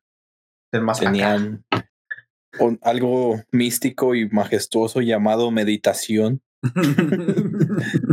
eh, o estaban drogados o yo qué sé. También, porque No, no, Yo creo que el, cual, viejito pero- sí, güey. El viejito sí. anda- él vivía drogado, güey. Sí, ese vato andaba tan arriba, güey, que, que ya estaba tocando la luna el güey. No sé. Pero, pero movía el cartel como el Joker, güey. No, tenía bast- Era lo hacían con bastante gracia, güey. Todo Sí, un sí, master pro, güey, de mover eso. Pero sí, de estaba- moverte el cartel. era. Nos crearon todo un, un entorno respecto a ello, que era como una especie de zona a la cual las personas que estaban inspiradas iban. Entonces, ah, crea algo muy distinto a, lo- a los entornos que ya teníamos anteriores, que sería lo del el gran después, el gran antes, eh, incluso con la misma tierra. Y te, hace preguntar Es como un limbo, ¿no? Sí, también pensé- Sí, era muy sí, así- si así funcionaría como el limbo o esas personas que estaban ahí, porque de hecho Están vivas. Cuando sí, están vivas, están en el roce entre estar vivos o están muertos, Están muertos en vida, güey. el holandés volador aparte, güey, andaban en el barco. ya que, ya que después de Joe Garner, cuando, cuando va, el músico, cuando por fin alcanza su, su gloria, su confort, su inspiración, no sabemos por qué se muere otra vez. Bueno, pero de- es un poquito más adelante. Ah, también aquí hay, una, hay algo que destacar. También Ah, yo, yo- yo- etiquetaron un lugar específico para las almas perdidas, güey. Sí. O sea, hay Sí. un hay un lugar donde sí hay nos, desgracia. nos dan todo, o sea, hay contraparte de todo. Exacto. Sí. No, ¿Estás y luego- vivo o estás muerto? Sí, ¿Estás eh, inspirado o estás atrapado? Exacto. No, y luego dicen también, algo que también me pareció bastante interesante, es que si te ensimismas mucho en lo que ellos llaman tu chispa, o te- en, en la zona en la que tú te sientes eh, lo mejor porque es tu actividad favorita, también puedes perderte y te conviertes en uno de estos seres que, este, que están vacíos. Jugué demasiado League of Legends. Eso no es un placer, Gonte. Eso no es algo bonito. Pero Pero es- este limbo es capaz de ser ahí, visitado por las, por las almas perdidas, que tú dices las almas que han perdido el rumbo, pero que como es un limbo, la parte superior del limbo es habitada por las almas flotantes de aquellos que han alcanzado el nirvana. Con la, por medio de la meditación. o por, o por medio de su propio arte, porque hay gente que Sí. Diga, está- me gustó mucho el, el, digamos, el concepto de que cuando estás en el trance de mejor, de, de cualquier cosa que tú hagas, la perfección es alcanzada a través de una clase de iluminación, por eso digo Sí. el nirvana, y es este mismo lugar. Obviamente en teoría no tendrías que ser consciente de que estás ahí, y en teoría la gran mayoría de ellos están en un, con- en un trance, pero, y curiosamente, 22 nos muestra que puede joder esas almas, güey, que están ahí, las puede molestar y puede Sí. provocarles reacciones en el mundo real, lo que me Sí. encantó.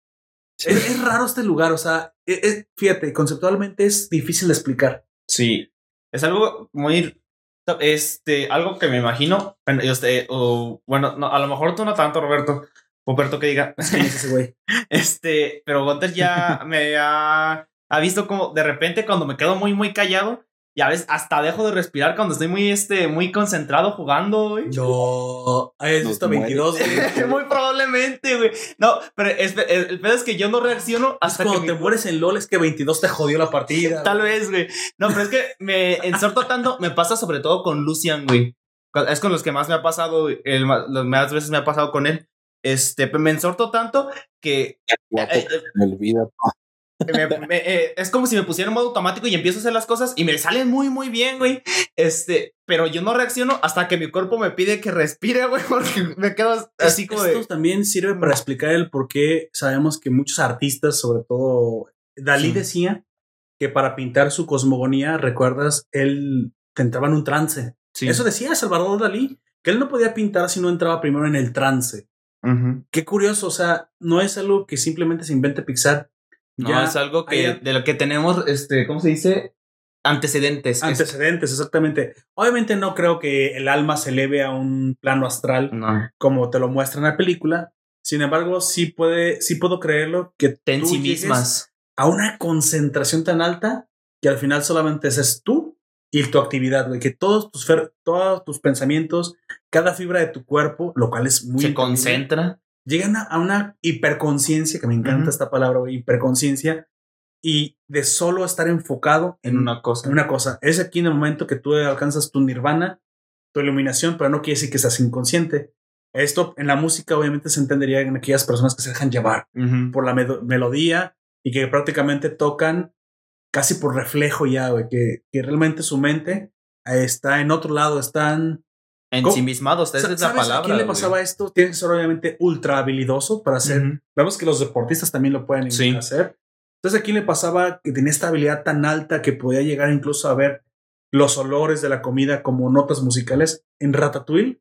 La Ah, rata, güey. La rata. Eh, A él le pasaba esto. Sí. Él era tan habilidoso, un se tan ensimismó habilidoso, tanto. que llegaba a ver incluso los olores como notas de colores. güey. Curioso, es algo que me gustó mucho. ¿Cómo explican entonces que tú puedes acceder al limbo? Pero también, curiosamente, tiene una contraparte que esto no lo esperaba. ¿Cómo es que mezclan? Que aquí hay almas de. Que están vacías, por así decirlo, en una vida monótona. Exactamente. Pero aquellas que también viven demasiado en, en la zona, güey. Es, es algo que yo no, yo no me esperaba que lo pusieran ahí, güey. Y fue como de.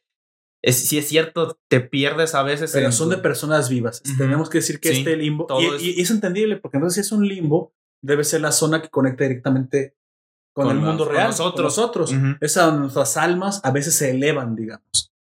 Qué curioso, es exactamente lo que los místicos sin frontera hacen, que es dar alguna clase de limpia espiritual. güey. O sea que entre los místicos que andan ahí en el barco rosa, ese loco, güey. Es psicodélico. Psicodélico, sí. el- güey. el- yo me dije, LSD. Claro que sí. Güey, Yo pensé que cuando di- dijo eso, como ya han hablado antes de como se, de gente famosa, iba a salir a Jimi Hendrix o algo. Y que, ¡ah, la mierda, güey! Imagínate.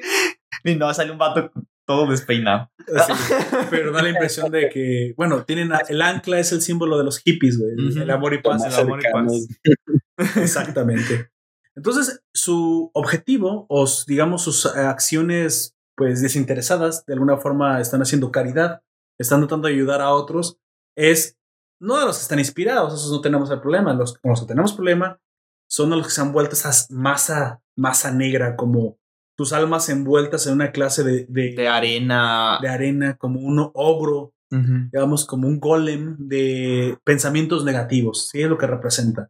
Alguien que ha perdido el gusto por la vida y se ha perdido como alma en Sí. una rutina monótona. Muy probablemente ya estaría 22 si de alguna manera hubiese llegado antes a la. Exactamente. y lo que no sabíamos entonces es que las almas no natas sí podían también entrar en ese trance. Sí. Eso lo vemos un poco después Hasta en la después. película.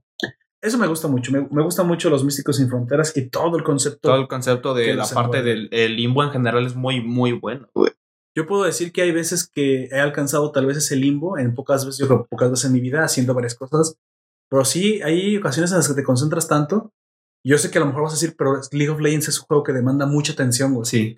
Y hay veces hasta reaccionas de forma instintiva, a las cosas, así es. Pero supongo que mucha gente le puede tocar en, en otros lados. De hecho, hemos visto esto en los animes. Hemos visto como el máximo 110% que ya es que les encanta a los Sí, japoneses. 110. Da tu 100, no, ahora nada más del 100. Que, que- Plus ultra Plus al ultra. rato. Sí, exacto, güey. Sería el- el- la zona plus ultra de alguien. Sí, güey. Cu- Curioso. He visto varias veces que lo aplican. El príncipe del tenis es una de ellas. Mm, Aishil 21 En Aishil. también lo han aplicado. Y muy probablemente cuando Goku Se emputa porque lo trenan como globito al. a Krillin, Al Krillin. exactamente, y se convierte en super en super rubiecín. Así es. Super rubio sí iba a decir, pero no, Super Rubius. Eh. Nos comenta Javier. Ortiz en el stream. Dato curioso, hasta el gato tiene alma y se va al mismo lugar. Ojo ahí. Ah, sí, ahorita Sí, vamos a ah, vamos a ir con. Ay, güey, me dio un chingo de tristeza. No, pero no, realmente no se va. Al final ves que. Sí, pues sí, pero sí regresa. Pero es que yo no sabía que iba a regresar, güey. Me, dio un su chingo. lugar. Me, me chi- me dio un chingo de tristeza. Vi el ga- ¿Cómo le dicen? Mittens. Señor, al señor Mittens yendo a, al más allá me quedé. Güey, mataron al gatito gordito. No puede ser. Güey, eventualmente se va a morir de diabetes gatuna o lo que le da, lo que le sea que le da a los gatos, güey, estaba muy grosero. No, no La gente no le han de comer como los humanos, pobres, pobres animales. Bueno, curioso, aquí eh, digamos, el, la, la inter- el punto de inflexión de la película es este momento en que, bueno, dicen, vamos a volver a la Tierra, hagamos un plan, yo te trato de inspirar, tú completas tu pase a la Tu Tierra pase. y me lo das, ¿no? Vemos que terminan cayendo los dos al, al mundo real y es como precisamente el señor Mittens, que es el gato, que están tratando que están tratando de usar como gato terapéutico en el hospital, donde el cuerpo de Joe sigue. O sea, de alguna forma Joe está como, no, no es, no es de alguna forma, supongo que está en coma. Sí. Entonces, simplemente cuando Joe ya pasara al otro mundo, pues, ¿Qué tan profunda está una alcantarilla como para dejarte en coma del madrazo? pues, güey, no creo que te deje ni en coma, yo creo que te mata.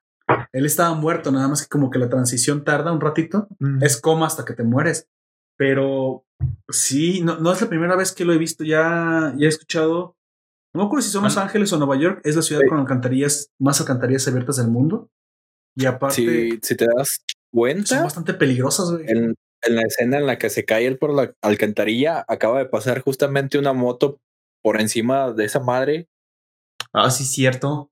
Bueno, yo vi que pasó una moto, pero no pasó exactamente en sí. Bueno, es que no te lo muestran. No te lo muestran. A, a lo mejor la moto rodeó, güey. Sí, digamos que alcanzó a esquivar la moto. El problema es que él, Iba no. el teléfono. Mira, yo no creo que deba Bueno, ser no, tan De hecho, onda. ya había colgado el teléfono Mira, cuando pasa eso. No creo que va a ser tan onda. El problema es que es oscuro y no ves el fondo. Entonces caes mal, güey. Caes No mal, te cómo. golpeas la El cabeza. problema es que no deberías de caer ahí. También. Ah, no, claro, ahí estamos viendo alguna En clase general, de, negligencia por parte de las obras de construcción, ¿no? De hecho, yo sí sé de esto, esto sí pasó en la vida real. En Guadalajara, ya sabes que una ciudad de México, para los que nos escuchan fuera de México, Es una ciudad, una urbe muy grande, la, entre la segunda y la tercera urbe más, más grande y más poblada de México, una- la- entre la segunda y la tercera ciudad más importante.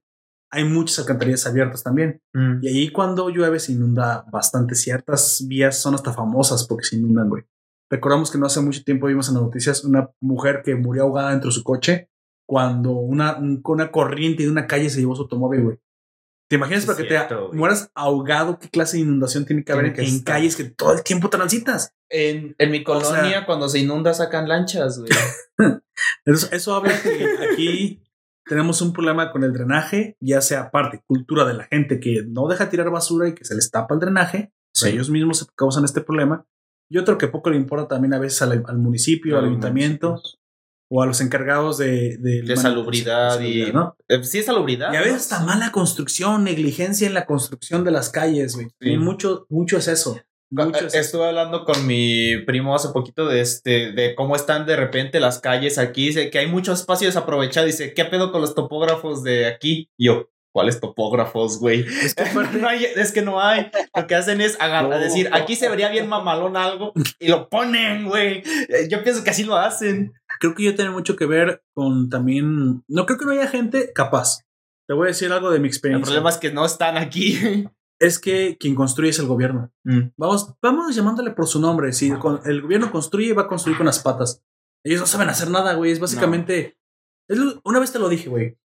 En un concurso, concurso de popularidad, el que gana es el popular, güey. Pero no necesariamente es el más capaz. Es el mejor.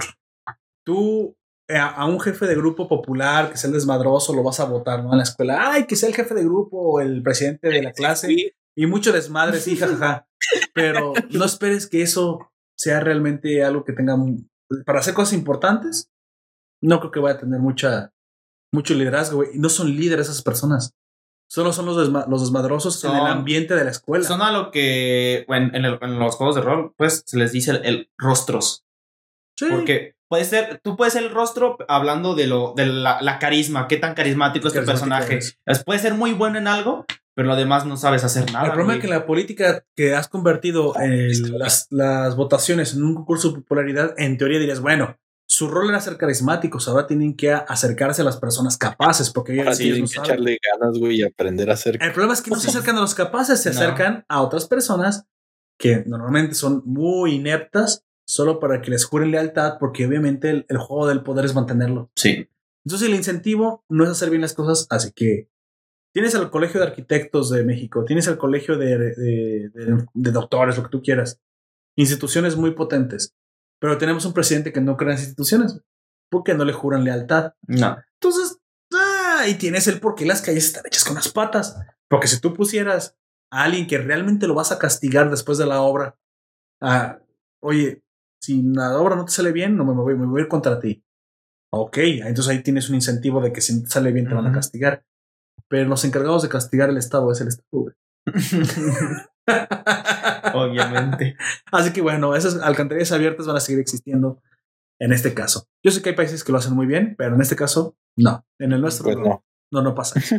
Entonces, obviamente, y tampoco en Nueva York, porque murió, murió Joe.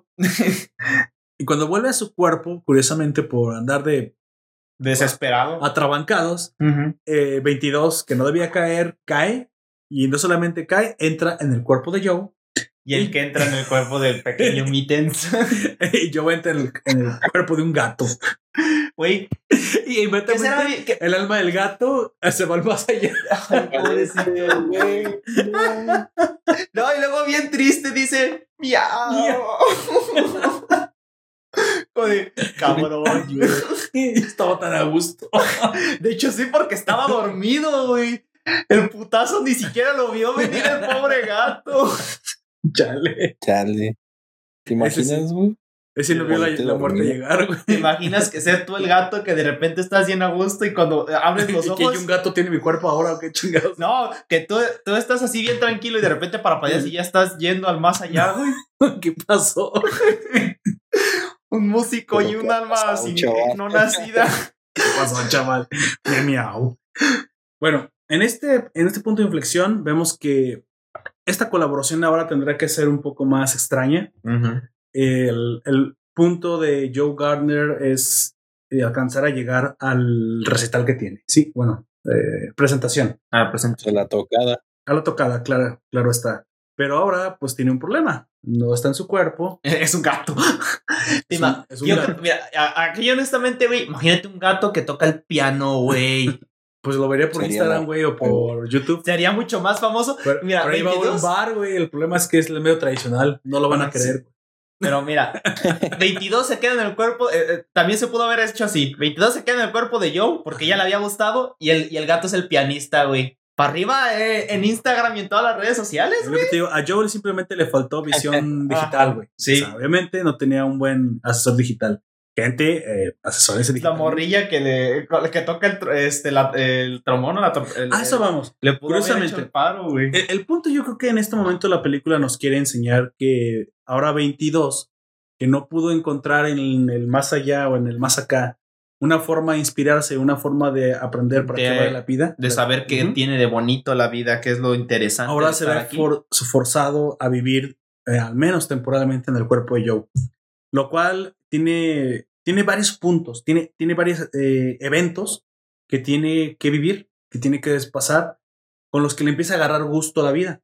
Recordemos uno de ellos, precisamente que me comentabas, ¿no? Llegan a su casa, quiere cambiarse la ropa porque pues va a ir a, la presentación, pero eh, olvidó que tenía programada la cita de, yo me imagino que de, de práctica privada, como es eh, profesor de música, con una alumna muy talentosa. eh, Es, es de hecho quien dice que es la que tiene más talento de claro, toda la sí, banda. y la única que tiene ganas de tocar para ser, Al parecer. que es una, un, ¿qué está el trombón? Es que creo que sí es un trombón, Es un trombón. porque no es una trompeta. Sí, son trombón. Es un es trombón. Pero que es buenísima, buenísima. Pero lamentablemente, este, en este momento, en esta escena, ella llega con una duda existencial. Si dejarlo para siempre, por cualquier X razón que ya tuviera por- de pensarlo, o de seguir. Sin embargo, obviamente, como todo muchacho piensa, no, no, adulto, no me vas a, no me vas a obligar a seguir. Sin embargo, en ese momento, pues no 22, está hablando con un adulto. no está hablando con un adulto y dice, Está "Sí, hablando con alguien no nacido, güey. me vale, me vale madre, déjalo. No, yo no vine que tú me dijeras que lo dejara. Vine que me detuvieras. Prácticamente. Porque la morra dice, ¿en serio? Sí, déjalo. Eh, Pero, pero, pero, pero no. pero espérate, antes de que me digas que lo deje, déjame mostrarte. Y entonces toca una pieza para él. 22 en el cuerpo de Joe. Nota que la chica tiene mucho, mucho talento y que no solo eso, sino que le gusta, güey. y que lo ama. Así es. Entonces, bueno, le dice: Entonces, ¿sabes qué? Eres buenísima. No, no lo dejes. No, ¿verdad? No. Ah, muchas gracias. Gran plática y se va. Y se va. Me gustó mucho, me gustó mucho esta, esta escena porque aquí 22 simplemente eh, nota una, encuentra un poco, se da un poco de quemón con lo que los humanos a veces tenemos de contradictorios, sí. ¿sí? Nota cómo es la naturaleza humana. A veces que no queremos, sab- ni nosotros mismos sabemos qué queremos.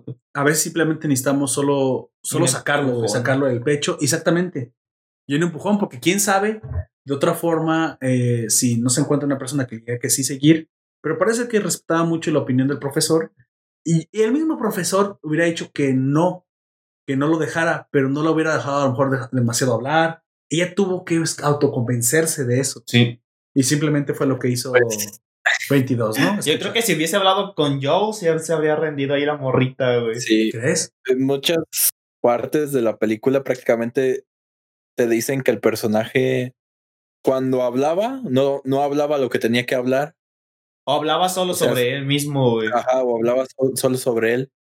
Y en situaciones en las que era necesario que él expresara lo que sentía, no lo hacía. Entonces Oh, tuvo, que, tuvo que No, aprender. no sabía expresarse él. ni escuchar a los demás. Sí, Entonces aquí en esta escena 22 fue literalmente un experta- espectador y entonces su empatía nació de un verdadero asombro del talento de la chica. Entonces el profesor a lo mejor simplemente hubiera empezado con él, no, no lo dejes, tú no sabes, tienes mucho potencial, no debes dejarlo, no puedes dejarlo. Y sabes cuando le dices a un adolescente que no puede hacer algo, pues va a querer, o mejor dicho, que no haga algo, si se lo prohíbes. Ah, Yo creo que prácticamente cualquier persona eh, de, de los de adulto joven para abajo, si le dices no puedes hacer esto, este Ahora, o, o al revés, exactamente, o si me niegan algo, ahora lo voy a hacer, ahora, o si me piden algo que lo haga, pues ahora no, no lo voy a hacer.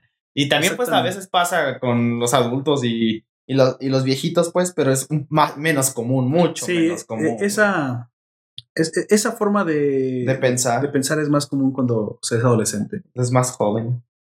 Tenemos también en este mismo punto que contactan al místico sin fronteras, al, al, o sea, principal, supongo, que es el que está moviendo el letrero, ¿no? Al letrero. Al, al letrerista, le voy a poner el letrerista.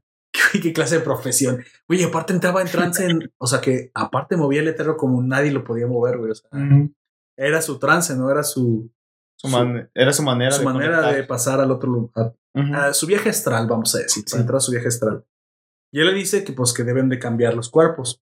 Así que tienen un tiempo en, y durante ese tiempo es precisamente lo que la película nos enseña que 22 Aprende. a- aprende a vivir o aprende a tener ciertos eventos y de ahí este, se da cuenta lo que verdaderamente significa estar vivo por primera vez.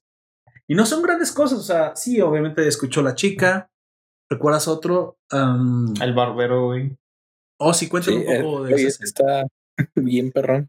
Sí, este, el men, este, prim- primero pues, se, se está arreglando y se trasquila la mema, al- porque obviamente un gato no puede agarrar, con- no, no tiene pulgares, güey. No sé, eh, no sé por qué se le ocurrió esa mamada a, a Joe. a Joe, güey. que- bueno, también es que 22 pues, no podía hacer nada porque como el cuerpo era nuevo, estaba aprendiendo a caminar, menos iba a poder cortar el cabello. Sí, pues, ¿no? pero mejor si hubiese dejado o hubiese ido directamente a la peluquería, güey. Eso es cierto. No sé, bueno, este, se trasquila. Se trasquila. Y dice que vaya con Derek, creo que se llama el, el Dex. barber. Desk, Desk, ándale. Este, y dice, pues siempre hablamos de jazz, pero, esta vez no mamado. pero no tienes que decir nada, solamente vea que te corta el cabello. Y curiosamente, a, a 22 le vale madre Sí, sí, y sí. habla de todas maneras con Desk. Y es cuando, la- es la primera vez que, porque Joe no puede hablar, Exactamente. que escucha de verdad a, a Desk. Pero bueno, es que también 22 en la peluquería hace las preguntas más profundas del mundo, güey. O sea, güey. pone a todos a El- reflexionar. y las que están ahí, una de las que están ahí, le dan una paletita, güey. Y uno de ellos piensa que es por la paleta, güey. Y dice, ¿puedo agarrar Quiero, una? quiero algo de eso que le está tomando. Yo creo que ese güey está fumando prácticamente. Básicamente, digo. sí. Exacto. Todos sabemos a qué se refiere esa escena. es. Pero la verdad es que 22 dentro del cuerpo de Joe hace pensar a todos, no A todos en la barbero, barbería. si el propósito de su vida es algo que ellos creían que estaba predestinado. Es a lo que se traduce. Ujú. El propósito, güey. Y el barbero dice, no, no necesariamente. O sea, yo quería en un principio hacer algo, pero luego hice esto. Entonces te arrepientes, no, ahora soy feliz haciendo esto. Entonces esto me gusta porque yo una vez te lo dije, que no tenemos un unitalento, Ujú. tenemos muchos talentos. Y a veces tú llegas a desarrollar uno que en un principio no te ha llamado la atención. Y curiosamente, o sea, ¿tú no crees que es que yo nací para ser streamer? Ok, no te voy a decir que no. Y, y cuando no existían las te computadoras, a decir que sí. y cuando no existían las computadoras. No, pues yo nací para ser chofer de Fórmula 1. Y cuando no nacían los automóviles. No, pues yo nací para ser. Eh, Limpiador de chimeneas. no existían Chin- las chimeneas, y chin- naciste en el chimenea, Caribe. chin-. O sea, lo que uno desarrolla es realmente. O sea, que realmente no hay un propósito en la vida, güey. E incluso cuando tienen un talento innato para la música, no creo que tengan un talento innato para la música. Creo que tienen un talento innato para la distinción de patrones que curiosamente a lo mejor pueden Sí. aplicar en la música. Si fuese un, talento innato, podrían leer las partituras sin haber aprendido nada, güey. Eso, y, ¿te Cuando es un examen de así? vocación, de vocación eh, profesional, te dicen, ah, es que eres bueno en matemáticas y en lenguas. Entonces aquí tienes un set de carreras en las que puedes aplicar. ¿Por qué? Porque no nacemos con un único propósito. Mm. Es, es- es imposible que tú digas nací para hacer cierta cosa porque esa cierta cosa puede mutar en el tiempo. Lo que sí creo es que nacemos con predisposiciones, habilidades generales. Y es lo que no entiendes muy bien, pero que a través del barbero, pues te queda claro. Te queda claro. Sí, yo nunca pensé en ser barbero, pero mira qué bueno soy. Básicamente eso lo dijo, ¿no? De- y también Joe lo dice. Él nació para ser barbero. Y pero es cuando se da cuenta de que él no, no, no es- no. él nunca, que él cuando era pequeño no quería ser un, barbe- un Es- barbero. Exactamente. Quiero decir barbero, güey. O sea que de- me estás diciendo que cuando el millennial sale, ay, es que no quiero trabajar en eso porque no me gusta, simplemente no sabe lo que está diciendo. Probablemente. Ah, ok. Que no digas verdades, te estoy diciendo que te a dar problemas. bueno, No aprendiste tu lección, ¿verdad, Millennial? un- una turba de nihilistas te atacarían si no fueran tan nihilistas, güey. Si no le valiera tanto verga la vida, nos habrían atacado ya 17 veces. Así es. Ay, pobrecillos. Pero Bueno. los pseudonihilistas van a llegar en algún momento. O sea, los chairos. Ajá. Olvídalo, olvídalo, olvídalo. Ok, continuamos. Entonces. o Femi. ok. Va- Va con su mamá. Yo sí porque, te creo. Yo sí te creo. eh, porque se le rompe Sí, el sí, sí. pantalón. Aquí hay, hay mujeres y negras, estamos salvados, ¿no? bueno, Say it's alright. Say it's alright. Ah, hay otra escena eh, que dice, bueno, como... Bueno, antes de esto me gusta mucho cómo es que también hay partes en las que no tienes por qué estar haciendo algo especialmente difícil o con mucha habilidad. Simplemente a lo mejor maravillarte por ver el, el bosque, güey, por ver el pasto, por ver un día... en Sentir el viento, güey. Sentir el viento. O sea, Yasuo. meter... ya subo, siente el viento. Ay, no. Y fíjate que también hay una, hay una escena en The Expanse que voy a meter aquí que me gustó mucho y, y la voy a mencionar porque creo que se conecta perfectamente con ese sentido de la vida, el que hay cosas pequeñas que te dan mucho significado. Hay una escena donde no voy a spoiler demasiado, hay una marciana, que curiosamente si tú piensas en marcianos piensas en hombrecitos verdes, ¿no? Pero No, pero es una eh, mujer, es una mujer humana. humana nacida en Marte que aparte es militar. Y no cualquier militar, es una sargento de alto nivel, o sea, es muy buena en el combate.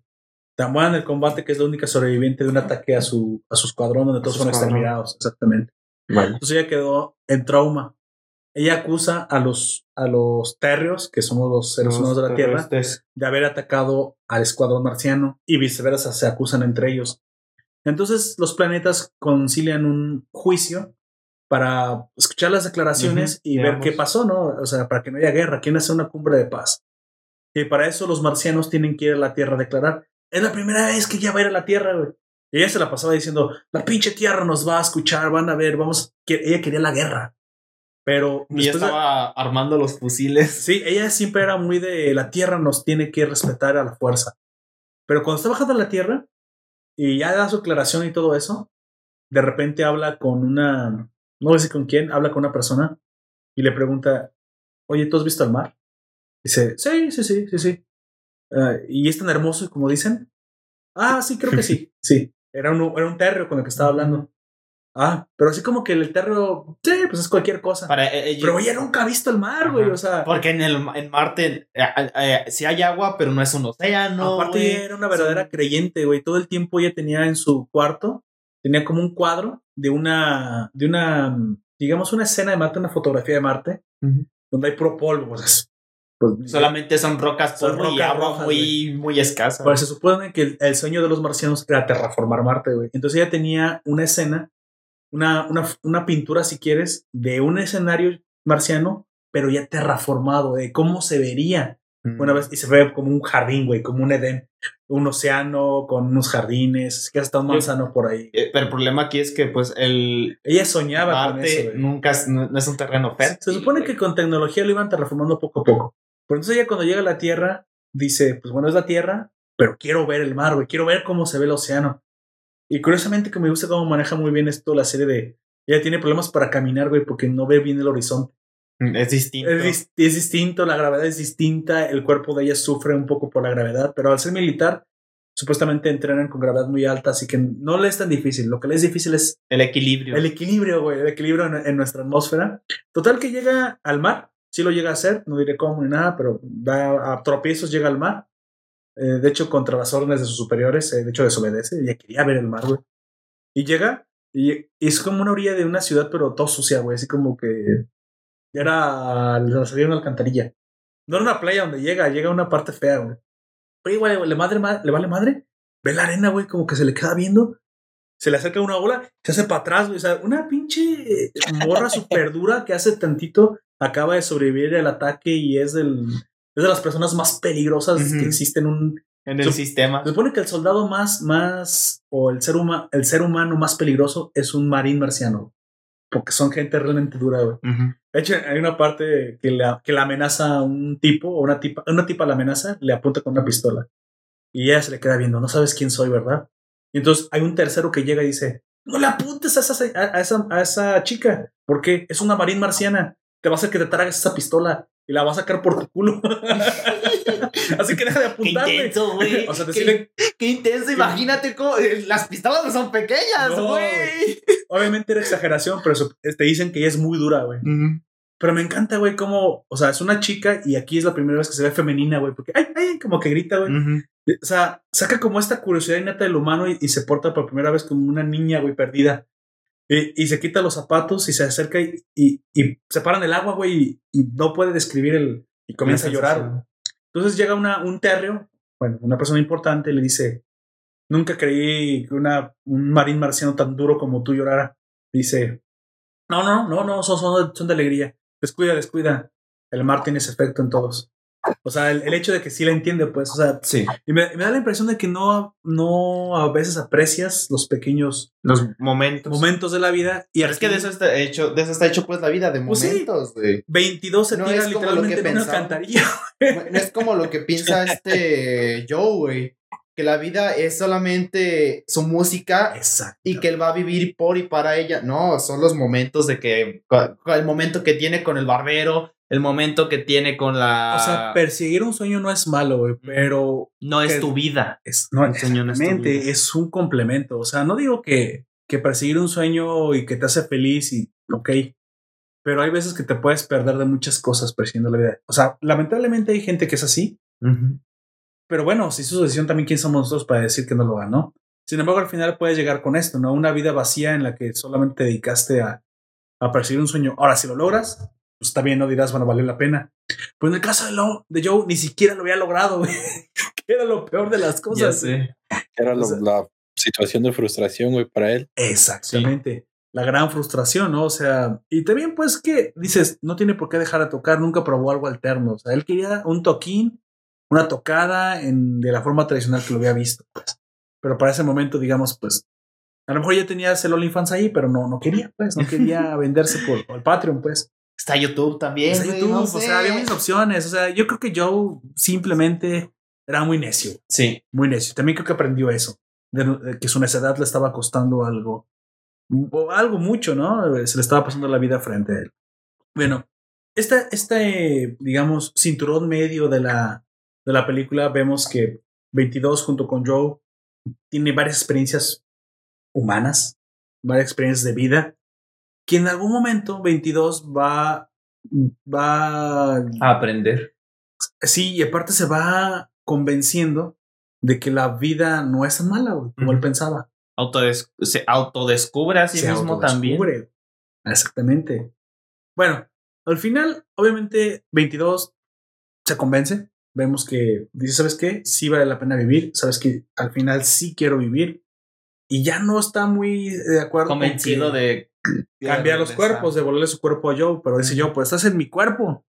Y te gusta la música y todas las cosas que viviste es porque estabas en mi cuerpo. Pero digo, pero no necesariamente tanto así. Pero es que esa es parte de tu esencia, güey. más bien no es- experimentó con los sentidos lo Ujú. que era estar vivo y eso fue lo que le gustó. Es- pero es que a lo que me refiero, pues, es eh, Joe tiene su propia esencia. Y él estando en el gato, le gusta lo que a él le gusta, güey. Pero como ella, este 22 nunca había experimentado nada, Exactamente. estuvo en contacto con lo que yo sí estuvo experimentando, pero porque era su cuerpo, sí. Exactamente. Pero no, no las sensaciones y las percep- la perceptiva, perspectiva que diga no es la misma. No, no la misma. No la misma, pero experimentar el, el mundo con tus sentidos, al menos, pues en- eh, eh, te enteras cómo es, en Ujú. verdad. Él no sabía cómo es. O sea, no es lo mismo, yo te dije alguna vez, no es lo mismo tener la idea de algo que, que verlo pasar. El, el ejemplo del perro que te puse era, era icónico. Tú puedes atropellar un perro de noche y pues, ni modo, que es el que pasó. Y otra cosa es que ver un perro atropellado y acercártele, o un animal atropellado, ya ves en la carretera Ujú. quedan muchos animales, y ver los órganos expuestos, dices, "Oh, ya es diferente a otro impacto. Sí, son Lo cosas mismo, o sea, es difícil poderle explicar, a lo mejor allá en el más acá, allá en el gran antes, los instructores no le pueden explicar el por qué la vida era interesante valía la pena. Porque aparte vivida. todo lo que tenía allá para intentar enseñarles era una simulación, güey. Sí, exactamente. No tenían las, eh, no tenían los sentidos, sobre todo, que es lo que eh, en, ese, en ese caso fue, lo, fue el primero, lo primero con lo que se empezó a enamorar, que fue la pizza, güey. La pizza que había comido y había Oh, cagado sí. como si nada.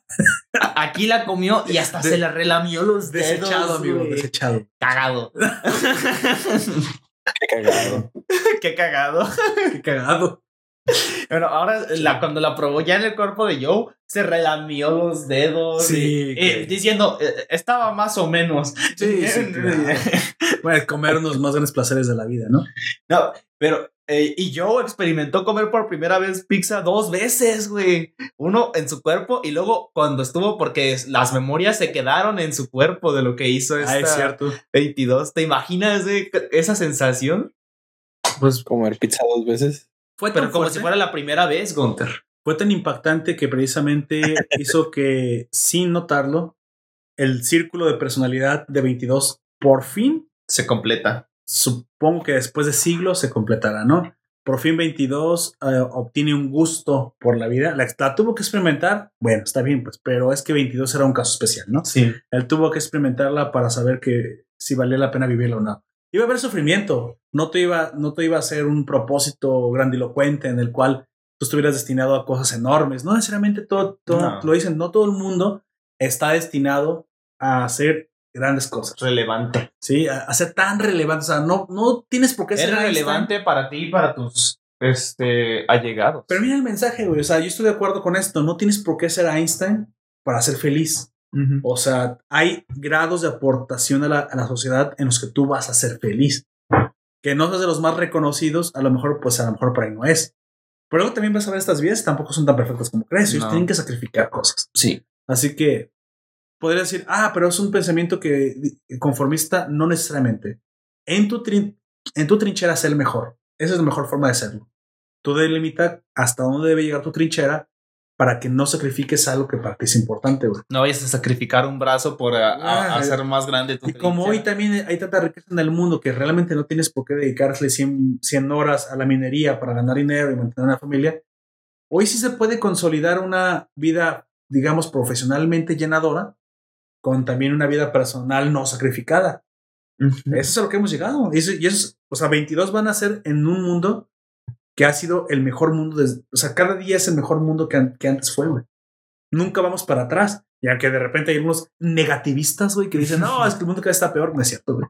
El, que- el mundo cada vez está Depende de a quién le preguntes. Eh, eh, eso más bien depende de qué le preguntes, güey. Pero este, para, para, en general, el mundo siempre va a avanzar. Sí, sí.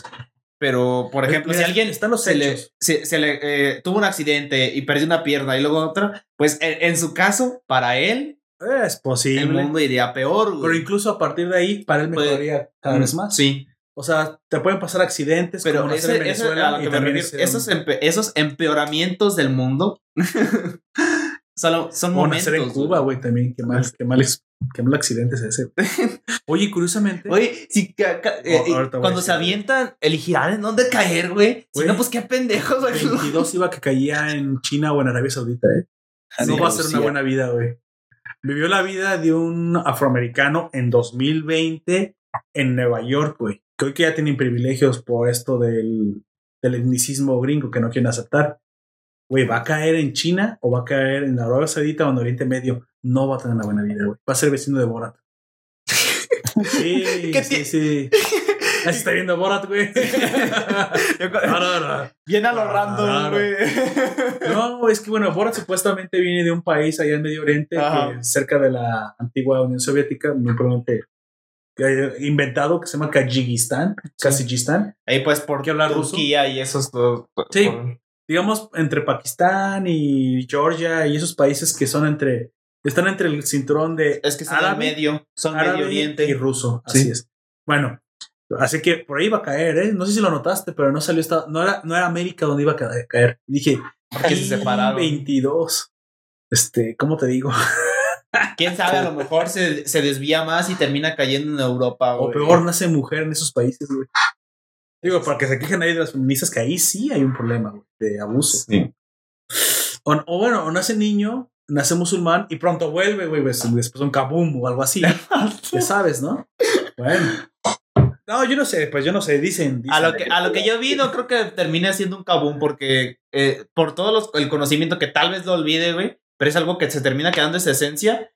Termina, te- yo creo que termina siendo como un filósofo ese, ese cabrón. Es posible que sí. De hecho, Sí. yo pensé que estaba como hasta destinado a ser en una clase de terapeuta. También podría Porque llegar sabía- a serlo. Un filósofo, un terapeuta, Ah, un, maestro también. Bueno, esperamos que haya caído en, en Kuwait, uno de esos países. que haya caído bien Bla- bla- En blandito. y en blandito. Mm. Ahí lo mejor es ah, caer en Japón, ¿eh? Y ta- ta- tampoco, pero bueno. Te sobreexplotan a veces, pero. eh, pero tienes una calidad de vida relativamente buena. Eh, Ok, bueno, este es, este es el punto que más me gustó en todas las, en, en todo, pues, la bueno, película. la película, el aprender a vivir y todo esto. Pasemos a precisamente el, el resultado de todo esto, ¿no? La consecuencia lógica es que obviamente 22 no quiere ceder el cuerpo. No. 22 ya le gustó, ya le agarró gusto a, a estar vivo. Dice que es muy bueno caminando. Así que, bueno, Pues, supongo. Va, va a ser un. eh, ¿Cómo se llama? Un maratón, güey. ¿Te acuerdas cuando van en el metro y le chupa a un, a un refresco que se encuentra en el no, piso? Era una coca de piña. ¡Ay! eso me dio un chingo de asco, güey. Te juro que sí me dio una arcada, güey. Porque. Y luego en el, ¿no has visto ¿Una cómo? qué, güey? Arcada. ¿Qué es eso? El- Ah, los ruidos que haces cuando te dan ganas de Un guacala, güey. un guacala de pollo. Sí. Guácala. Este, así se llaman, güey, arcadas. ¿No sabías que se llaman arcadas? No, lo, no me acordaba, güey. Bueno, Creo que alguna vez lo escuché, pero este. Pero es que no- nunca has visto cómo se ven los metros en las fotos de la parte de abajo y luego lo recogió del suelo y dice, No, sí, está sí, casi sí, lleno, está la de. Nueva York, súper sucio, güey. Sí. Sí, güey. Me, me dio un chingo de asco. Y yo en ese momento estaba tomando agua, güey. Te juro que le Que las escupí. güey. A, a mí me dio risa porque no se veía como sucio el, pero de imaginarte que lo tomó del suelo. Sí, güey. No, y aparte, ¿cómo sabes que lo- él, él no sabe que eso, cómo, a- que- cómo sabe esa cosa, güey? Cuidado con el COVID, güey, porque Aparte, no, aparte, eh, que, que era como un, ¿cómo se llama? Un granizado o algo así, güey. Sí. Pero como él no sabe a qué saben los granizados, a él le sabe bien. Es un sabor que no conoce, güey. Y a lo mejor eran miados, güey. Era algo. Ah, no, güey, pero a lo mejor, era un- mira, vamos a poner lo más probable. Fue un niño que se le quedó ahí, güey. ¿Y Y cuánto- pero ¿cuánto tiempo lleva también? Digamos, digamos Pero que no eran de tan los casos no los de nada. Disney, güey. En el peor de los casos es una soda caliente, güey, pero no. Es una coca de piña, güey. Bueno, pues, pero no tiene veneno, no, no le escupieron, ni creemos. No tiene un moco, o sea, simplemente vas a probar la salivita de una persona que, sinceramente, a lo mejor probablemente no tiene ninguna enfermedad extraña. Pero sí me dio un chico de asco. Es como en el cine, ¿no? Agarrar las palomitas que alguien dejó porque el niño no se las acabó y dices, bueno, no tiene nada. Pero están en el suelo. No, pero que luego dejan el bote Ah. medio en el suelo de palomitas. Ya me ha tocado verlas. Bueno, solamente quiero confesar que cuando estaba en la universidad, sí, Se sí, los. No Pero yo vi que la dejó. Yo lo vi. No, no me la encontré. Entramos al, al cine. Parece ser que se peleó, No, se peleó la familia o se tenían que ir, no sé. Ah, se salieron, güey, del cine. ¿Y el- las y el niño dejó las palomitas? niño. Pobrecillo. Pero como tres cuartos, güey. Estaban las palomitas. No, es que se tenían que ir, güey. y Ahí las tuvo. Dijeron, ah, deja eso. Y creo que dejaron medio refresco y comida, un hot dog. Pero dije, yo le y volteé a ver a mi cuate que en aquel momento iba con, con él al cine. No me acuerdo quién era. Lo volteé a ver a los ojos y le dije, güey, están buenas. No mames. Me dijo, no, güey, no te atrevas. No, sí, güey, sí. Ya después de que yo comencé a comer, él comenzó a comer, güey. Así que si tenía algo raro, nos dio los dos, güey. No. Chale, güey. Y fue la única vez, Eso pero yo sonó muy las. mal, güey. Yo las. Eso sonó muy mal. Pues es comida desperdiciada, güey. La comida no se desperdicia, no mi desperdicia, abuelita. güey. Tal vez la mitad de un hot dog mordido no lo hubiera agarrado, güey. Si no, O tomado al refresco, ¿lo habrás tomado al refresco, güey? No, no. que- Bueno, le quito el popote, tal vez, güey. Güey, Ah, es coca, sí, güey. O este, es ne- este de. Nestí, güey. Nestí. Ah, qué Ay, asco. qué asco. ¿Y qué fue esa madre? güey? No sé cómo le. Fíjate que yo fui como que fan del, ta- del té de jazmín como una temporada de mi vida. Pero, güey. eh, pero es que eso no es lo mismo, güey. No, se supone que es lo que quiere, lo que quiere hacer el Nestí, güey. Ajá, pero eh, eh, el, el, el- los tés que tú te haces, las infusiones, saben buenas Sí, al- claro. muchas veces y aparte están calientitas. Esas madres incluso te las venden frías y... Aparte tenía un chingo de, de, de azúcar, o sea, tapan diabéticos malitus, güey. O sea, Te tapa las arterias. Te tapa las arterias, güey. te da pancreatitis, güey. No sé si era eso de eso, pero bueno. No, ya lo dio. Ahora lo da. Llegamos a, a la recta final, ¿no? Este, afortunadamente para Joe, en este caso, ya es afortunado. Terry, quien es el encargado de contar las almas del más allá, Los cacha. se había obsesionado con encontrar cuál era el alma que le, Le dio el toque.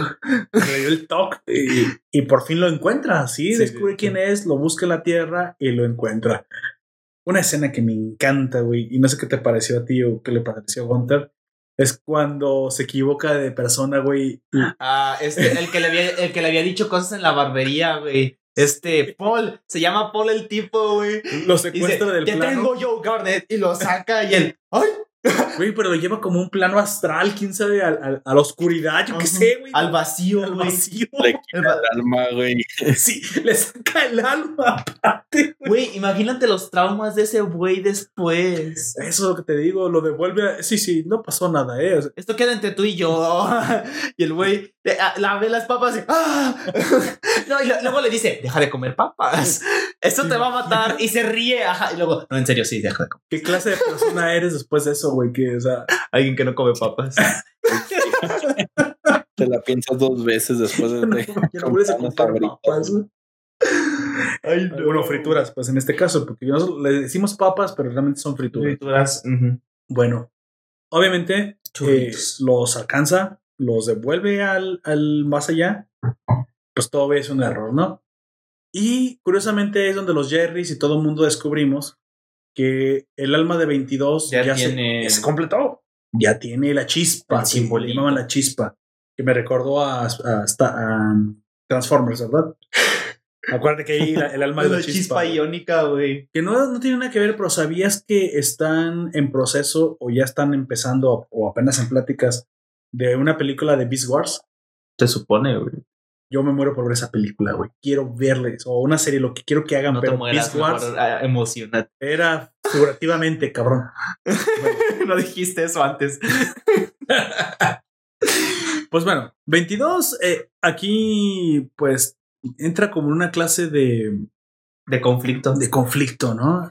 Porque Joe la convence. ah, La, la convence de que todo lo que sintió, lo sintió, pero No, porque era la mente y era el cuerpo de él. Pero él es que él no entiende que la esencia de uno mismo va más allá de eso, güey. O sea, no entiende que realmente no es que se enamorara de la música, sino que disfrutara de una buena canción, güey. O sea, de que viviera la vida y que los sentidos que en ese momento tenía prestados, no importando que fueran los de Joe, le dieran un- una probadita, una probadita del mundo real. O sea, que valía la pena eh, percibir este placer de estar vivo. No era por el propósito ni porque le hubiera No. interesado el jazz, no, no, no, nada de eso. Pero entonces, este lo, pues lo regaña, ¿no? Lo, lo increpa. Y 22 se va al, al limbo, al valle de los perdidos. de los perdidos. Y sí, exactamente aquí es donde, pues, vuelve a la tierra Joe Garner, ahora sí a su cuerpo, y cumple su deseo, ¿no? Toca con. ¿Cómo se llamaba la. ¿Te acuerdas cómo se llamaba la cantante? Eh, A Dorotea. Dorotea Williams. Toca con Dorotea, tiene la tocada de su vida, su mamá por fin lo respeta, que también había sido otra de las experiencias que había vivido. conversación que había tenido Ya todo el mundo lo alaba como el gran pianista de jazz que es, soul que Mm. es. Pero ¿qué pasa? No lo oyen. No. Curiosamente. Todo, Hay el- gente que todo pudo el toda la vida estuvo esperando un momento así y, y es cuando se da cuenta de que eso es un momento. Exacto. Persiguió un elefante blanco, ¿no? Y cuando por fin lo obtuvo, no era exactamente lo que quería. Era un elefante gris. Era un elefante gris. Había sacrificado tanto por un momento que quería, sí, lo quería tener, pero que no era lo que se quería dedicar realmente. Que bueno, pudo haber sido que Tal vez sí, sí ¿eh? era lo que se quería dedicar, pero se dio cuenta de que no solamente es ese que no le llenaba al grado que él pensaba que le iba a llenar. Eh, porque es que toda su vida giró en torno a él, a eso, a eso, a eso, a eso, a eso. Y todo lo que se perdió, al Por final le pesó haciendo- más, ¿no? Al final le pesó más. Exactamente. Yo quiero, yo, lo- yo lo quiero pensar de esa forma. No es que no fuera bueno el momento, es que el sacrificio al final no vale tanto Es la más que de lo que de la recompensa. pena. Y claro, para él, ¿no? Para él en su, porque él llevaba una vida frustrada y vacía. Por eso sintió eso. Sintió lo mismo, una vida vacía. O sea que la película nos dice que no, no solamente disfrutas la llegada, de hecho debes de disfrutar el camino. el camino. Si eres una persona que todo el tiempo busca una meta y eres feliz a través del camino, la meta, si es que la llegas a alcanzar, entonces te vas a ver el doble o el triple de bien. Pero si sacrificaste, te amargaste y sacrificaste muchas cosas en el camino, no disfrutaste la vida y alcanzas el final, igual no te va a compensar por todo lo que tuviste que sacrificar. No. No, está no, está- no te está diciendo que llegues o no llegues a la meta. Te está diciendo que puedes no serlo, ¿eh? Y aún así seguir siendo feliz. Fíjate el mensaje. El mensaje es bastante bueno. En esto sí creo que Disney dio un buen mensaje porque sería voy a hacer una tontería de otra forma. Alcanzar la meta puede no ser tan importante. De hecho, y, y algo que yo, eh, yo ya esperaba, este, bueno, ahorita que, sí, ya- después de eso, pues él regresa, este, llega a su nirvana de, mediante la música, recordando No, cuéntalo, cuéntalo. Y exactamente. Sí. ¿Qué, qué es lo que entonces sucede? Joe dice, la cagué, la, la cometí un error y tengo Sí. que volver a hablar con 22. Sí. Y bueno, y pues con, con todos esos eh, momentos que tuvo 22 que ya están guardados en su memoria, este, crea una canción, güey. Y esa canción es lo que hace, lo hace trascender al plan en donde está. ¿Cómo se llama? O sea, como, mata. o sea, como pianista alcanzó el nirvana, básicamente alcanzó el máximo Sí. que se puede alcanzar como pianista. De hecho, eh, no lo mata, güey, pero se te- eh, no lo mata, sino que simplemente extrapola su alma de su cuerpo, güey. Eso sí fue como un deus ex machina, güey. ¿Cómo Sí. es que...? No, Ah, pero sí. este, lo que pudo ver, lo, eh, es a lo Se mejor es- proyecta astralmente. se ¿quieres proyecta pensarlo astralmente, ajá. Pero de todas maneras, como va a ceder su lugar, su lugar a este, a 22, sí va a terminar muriendo, güey. Eso sí, porque va a perder su cuerpo, güey. Digamos que su cuerpo se quedó en el nirvana, pero ya nunca iba a volver. O sea, entró en un trance que se va a convertir en un coma y eventualmente morirá. Sí. O sea, es a lo mejor la única persona que le puede pasar esto en el mundo, porque parece que tiene una facilidad para despegarse de su cuerpo. Es que ya- no, aparte que ya tiene la conexión, porque ya vivió Exacto. en el más acá. Y en Tenemos que limbo, asumir todo esto para poder explicar esa parte, Sí. porque también es, es lo que Sí. dijo Gunter, pues que cómo es que moría. Es, es, No, solo abandonó. Mira, hemos visto muchas series que cuando abandonas tu cuerpo astralmente y no vuelves, eventualmente el cuerpo va a morir. Es eh, algo, es cuando haces Es viajes mismo. astrales, siempre hay- se dice que hay un peligro desde de que cuando, si no te re- apresuras, algo más toma tu cuerpo, güey. Al tercer pájaro tienen que volver gente. A ver, ¿de dónde es eso? ¿Te acuerdas? No, güey. Hechizada. Qué pedo. Sí, cierto, güey. Al tercer pájaro tienes que volver. Sí, como dices, o algo más toma tu cuerpo o muere tu cuerpo porque no puede estar mucho tiempo sin él, ¿no? Y bueno, sí, eh, eh, encuentran a, encuentra a 22 y Pero ayudado- 22 ya está corrupta. ya está corrupto, ya está... Tú eres corrupta por alma, ¿verdad? Yo, le- yo digo corrupto porque asumí que era un varón. Pero es que no sabemos, no es ni uno ni otro, güey. Me gusta asumir que es varón. Aparte, Yo, yo digo por, porque. aparte el masculino lo- es genérico, sí. güey. Digan No, lo que digan pero yo lo digo, no, yo lo digo por alma. Es una palabra femenina, güey. Y Pero es él. Sí, es, es algo raro, es como el agua, que es, agua es una palabra Ah, femenina. güey. Ahora vas a decir agua. Y, y en la película se refieren a, a, a 22 con el sufijo a. Así que yo es por eso que yo. ¿Tú lo viste en inglés? No, en latino, güey. Eh, ahora yo, yo, yo lo encontré en español. ¿Cómo lo viste en latín, güey? Latino. ¿Sabes a lo que me refiero, pendejo? Sí, un idioma del cual se derivaron un chingo de Cállese, lenguas. cabrón. ¿Qué pedo con Cállese, ¿sabes a lo que me refiero? Ectus? Indomine. Domine. In nomine Patris et Sancti. No, pero este, eh, pero todo el tiempo se refirieron como ¿Cómo me acordé de Alucard? Ay, ay, ay. con este, con el sufijo femenino, güey. Ah, ok. Bueno, Por ahí- yo es por eso, no, no, a- a- yo sé que no es hombre ni es mujer, güey. ¿sabes por qué Pero le digo como- él? El 22, güey. Mm. O sea, sí, o sea, puedes O decir. sea, como es que eh, cualquiera de las dos maneras está bien, porque pues no tiene un género todavía.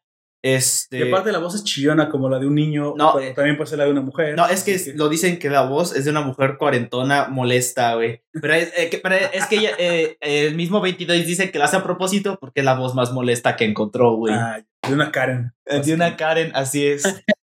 Porque dice que puede este, sonar como un viejo y luego se, se convierte en el mismo yo y se puede sonar igual que tú. Dice, no, eh, creo que el mismo yo dice, no, es Ya sé cuál es la voz más molesta que puedes encontrar, güey. La de Greta Thunberg. How dare you? Bueno, continuemos. Esa morra, quién sabe qué personalidad le han dado ya, güey. Le dieron una, ahí una pizca de, de TOC. ya, yo creo que todo eso es un Pobrecita, puro show está, a veces, está güey. enferma, güey. Tiene TOC. Comprobado, Ah, sí, cierto, tiene diagnosticado. Güey. Y le dice a una morra con TOC una mentira como que el mundo se va a acabar, güey. No se va a acabar, morra. Y si se calienta, qué bueno, para que ya no haga tanto pinche frío. Ay, pobrecilla. Y luego ahí va- la mandan en un pinche velero. Antes no se, no se cayó la mierda de ahí, güey. Pobrecita. Sí, pobrecita. Joder. Bueno, volvamos a las pocas personas que, que nos escuchan que le guste Greta Thunberg. No lo hagan, gente. No, no se, no se crean. Que no les háganlo. guste, dice. No, bueno, tú No, no- no te vamos a decir que te guste, pero pues de vez en cuando tienes que pensar un poco más lo que dice la gente. Ya, y, ahorita, y ahorita ya llegando a mi casa hay alguien esperándome No. con una capucha y yo, "Ah, ¡Mierda! ¿qué? How dare you. Ay, güey. ¿Te imaginas el Greta Thunberismo, güey? Que sea un ¿Qué pinche pedo? extremo. Chale, que te aviente brócolis explosivos. El a la- brócoli de explo- ¿Qué pedo? ¿Qué es plantas contra zombies o qué verga? No, extremista, extremistas climatólogos. climatólogos. Pero pues las plantas de, eh, eran Ah, explosivas, güey, lanzaban guisantes. Quizá antes sí. Tienes que poner un elote y ya después todo lo demás. Los elotes hacen buen paro. No, son elotes, son nueces, ¿no? No, los elotes lanzaban mantequilla, güey. Ah, sí, el sí. maíz pues lanzaba mantequilla. Las, las catapultas. Yo las catapultas la única que usaba era la sandía, güey. Ay, pero no lo alcanzabas a poner. Tenía, en, los, en los más difíciles tenías que poner primero. Yo el- siempre ponía dos hileras de, de lo de solecitos. Pues la estrategia era poner primero el elote para que la mantequilla los detuviera. En algunos tenías que hacerlo casi a fuerzas, güey. O sea, daba, daba mucho tiempo en la mantequilla para. Yo más que eso, más bien usaba las de hielo, güey. Mm, También. Ponía hielo, luego el tocón, que es el que tiene fuego, luego el lanzaguisantes, porque así, si le ponías la de hielo antes del tocón, se descongelaba. ¿Qué le pasó ese juego? Era muy bueno. Ah, lo compró EA y lo Y sí, arruinó. y se fue a la mierda. Bueno, Say it's alright. Say it's alright. está bien. Entonces, aquí vemos que 22 obviamente se convirtió en un golem de tristeza, de, de resentimiento. O sea, básicamente en una persona frustrada. ¿Sí? En un hollow, dicen los de Bleach. En un hollow. Sí, güey. Porque incluso En tienen un un hueco, güey. Y evolucionó de forma oscura, güey. Exacto. Bueno, entonces hay que ayudarlo, ¿no? Hay que ayudarlo. Pero ¿cómo vamos a ayudar a 22 ahora que ha perdido el gusto por la vida? Pues básicamente. el- Dándole la vida. El viejito, el viejito le ayuda a perseguirlo, a perseguir a 22 en su barco, que se hunde. Ok, está No- bien. No, no entendía eso, yo tampoco, güey. Tuvo, tuvo chidoris. Al final, Joe queda frente de 22, que es lo importante. Y enfrente de todos los Jerrys es cuando le están dando el premio a la que los atrapó. Eso se dice bien cagado. Dice, eh, te vamos a dar un premio por Por haberlos atraparlo. atrapado porque tú no los exigiste. Yo, eh. Pues bueno, Jerry al final se da cuenta que, digo, Joe se da cuenta al final que él era el culpable. Ah, todos los demás instructores no lo pudieron ayudar, pero él era el culpable de que se hubiera frustrado y hubiera dejado de luchar. sí. Entonces, ¿qué, ¿cómo lo haces que vuelva a tener el gusto? Vas y le dices, ¿sabes qué? Me di cuenta que, que no es que hayas vivido mis, mis, mis memorias o, o fuera que experimentaras el mundo a través de mí. Es que tú genuinamente sí disfrutaste el mundo como yo nunca lo hice. Esa, Sí fue a través escena, de mí, pero fue a tu escena. manera, güey. Exactamente. Y esa, y esa manera fue lo que te completó.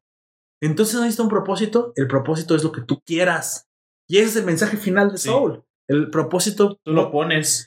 Sí puedes tener ciertos gustos. Mira, eso está determinado culturalmente. A veces es por el papá, a veces tu abuelo, alguien que admiras. Por la comunidad, El, la sociedad. las, of- las ofertas del tiempo en el que vives, güey. Oh, ok, qué bueno, yo quería ser streamer porque finalmente, ¿qué estás haciendo? No, pues me gusta dar monólogos. A lo mejor en otro tiempo hubiera sido un cómico, un juglar o un bardo, no sé, allá en medio de las cruzadas, ¿no? Ibas a morir. Pero. Desde Centería. o de peste negra, ¿no? pero, Qué bueno que naciste en esta época en la que no tienes que hacer nada de eso y aparte puedes vivir de vender el agua con la que te bañas. Así que, bueno, ¿cuándo va a llegar el video? Razonable, tenga un ya buen salió, güey, ya tiene... A lo poco que me importa también, güey. O sea, aquí Al, hay rato- a- al eh, pásame el link, güey. Bueno, para los que no lo saben, Bel Delfín, una puti streamer, iba a sacar un video porno ya. Y no sé si lo sacó y si lo sacó. ¿Nomás uno? Ah, no sé, güey. No, pero es que eh, todos los que había hecho anteriormente Son- eran con juguetes sexuales, güey. Mm, Esta vez cinco, lo hizo con una tanta con oferta personas, de erotismo que hay en este momento. O sea, puedes igual, Güey, pues la morra gana 3 millones de dólares por mes. para que veas. Chale. Bueno, ya. Échale, porque en, en su mente, porque no así como ella. Está muy planita, güey. No me hubiera gustado nacer como ella, pero ganar. Así ella está ganando un putero, Sí, güey. está ganando, güey. Mira, bendito mundo en el que una vieja planita puede ganar esa cantidad de dinero con su cuerpo y dices que no hay democracia y no hay igualdad de condiciones. Güey, viven en el mejor momento que pueden vivir y todavía salen a marchar con pelos verdes. Que curiosamente, muy probablemente, Bel Delfín sea todo lo que odian esas pinches viejas Sí. Bueno, volvemos. Me, me encanta cómo al final Volvemos a la programación Y volvemos a la programación, dice el tipo. vemos cómo 22 Volvemos a la recupera normalidad. las ganas de, de vivir y por fin, bueno, toma, toma su lugar. Ahí yo sí sentí un poquito feo. Dije, ah, yo, Yo- voy a cambiar yo- su lugar. A lo que iba a decir hace rato, güey, es que yo pensé que aquí se iba a terminar la película. Yo, Yo también. Yo también. yo se iba a quedar en el, en el más Pues es acá, que no tal puedes- vez inspirando a otros, o ya le iban a llevar al más allá. Este, pero no, le dieron. Sí, porque, ¿y sabes por qué también me dio la impresión de eso mismo que tú dices? Es que él ya había cumplido su meta. Sí. Se dio cuenta que no era la gran cosa. Él ya estaba realizado, Ya estaba güey. realizado, Llegó incluso al maldito Nirvana, Nirvana. Con, el- con lo del eh, cuando se conectó con los místicos. Entonces no me iba, no, no estaba tan feo. Dije, ah, a lo mejor ya no vuelve. Pero. Pero es que ya hizo lo que ya, quería, ya, ya se, ya está, eh, ya se autorrealizó y no necesita nada más. Pero como esto es Marvel, digo Disney, nadie muere nunca, güey. Así que. Pero, ¿Cómo no? Todos los que están ahí, los que salen al principio también todos están muertos, güey. La, dice la viejita que se le encuentra, ay, tengo 90 años, estuve esperando tanto por esto, güey, que ¿Qué? ¿Qué? 90 años a morir. Señora. Sí. Oye, y vi un asiático por ahí, pero Ajá. seguro que no era chino, haber sido japonés, porque todo el mundo sabe que los chinos.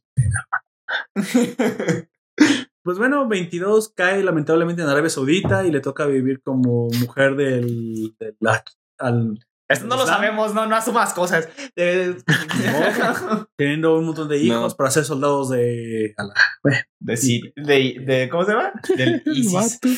Cállate, güey. Pero oye, pero Donald Trump destruyó ya el ISIS, afortunadamente. Creo que él acabó con el Estado Islámico. Lo malo es que ahora está saliendo el Daesh o el Daesh, no sé, ya sabes eso. Otra, wea. Pero curiosamente ahora parece que los mismos árabes se están haciendo cargo de eso, ¿eh?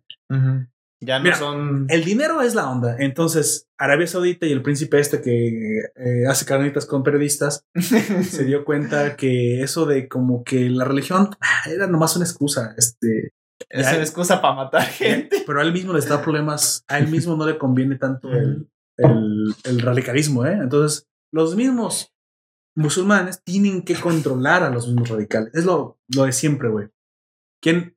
O sea, el hecho de que Estados Unidos estuviera metido en el pasado en controlar la policía, era la policía del mundo, era porque a lo mejor pensaron que era esa una solución. Vimos que eventualmente todo se desmadra también. Así que tiene que salir de uno mismo en la solución. O sea, los países tienen que solucionar solo sus problemas. Ya vimos que el intervencionismo gringo, para bien o para mal, o británico en su momento, o si quieres de cualquier lado, podrás acusarlos por, ay, es que ¿por qué se metieron? Es como te van a decir, creo que necesitas libertad. El, el problema es que sí la necesitas y tú tienes Pero que tú tienes que conseguirla. No tiene así que es. venir a, de Estados Unidos a decirte, creo que necesitas libertad Creo mientras que se es roba la- petróleo y esas cosas. Creo Pues que es no. mejor ahora, pero pinche petróleo no sirve ni para nada. O sea, todo lo que tú crees que han saqueado los gringos, Ujú. hoy no valió para nada. Ya sé. Yo lo que creo que están haciendo bien ahora los gringos es vender armas. Bueno, es lo que hacen ellos. No digo que sea bueno vender armas siempre, pero Pero es están vendiendo Les está saliendo armas, bien. le está vendiendo armas a los países para que se defiendan y que resolucionen sus problemas. O sea, no, no te voy a, a dar el pescado, te voy a enseñar a pescar. Y una de las cosas que, que a lo mejor es un ejemplo perfecto de esto es Taiwán, güey. Le está vendiendo armas y entrenamiento militar a Taiwán, pero no se va a meter por Taiwán, güey. Y mira cómo, que- cómo le está yendo a Hong Kong. Ahora sí, güey, todos mamando. Ay, ay, ay, Trump, ¿por qué no ayudas a Hong Kong? Primero se quejaron de que nos metíamos. Bueno, no me metí, se, se lo cargó la chingada a Hong Kong. De hecho, ya, ya, ya es. Y yo pregunto, ¿y qué? Estados Unidos no tiene por qué meterse, güey. Ahí está, no se metió. Pero bien que te, te diste cuenta que sí requerías que alguien parara a los pinches dictadores como los chinos, ¿verdad? Bueno, Y ahora incluso los estudiantes de intercambio tienen que tener cuidado de lo que escriben en cualquier red social, güey. tú usando tu remera del Che Guevara, pues ya te dice que no está tan chido cuando pues los dictadores deciden expandir su poder, ¿verdad?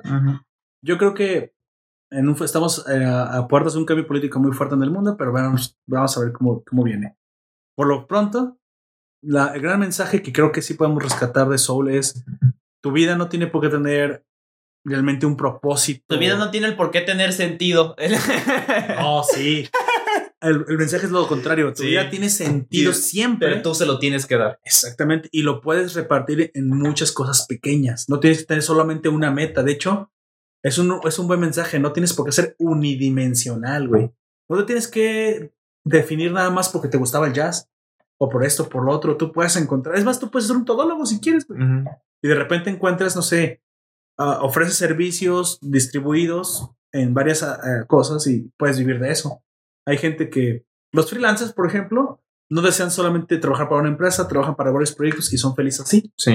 Bueno, creo que es un buen mensaje. En esto sí me quedo con ese mensaje. Es un mensaje bastante capitalista, de hecho es bastante bueno. Tal vez no lo pensaron, mira.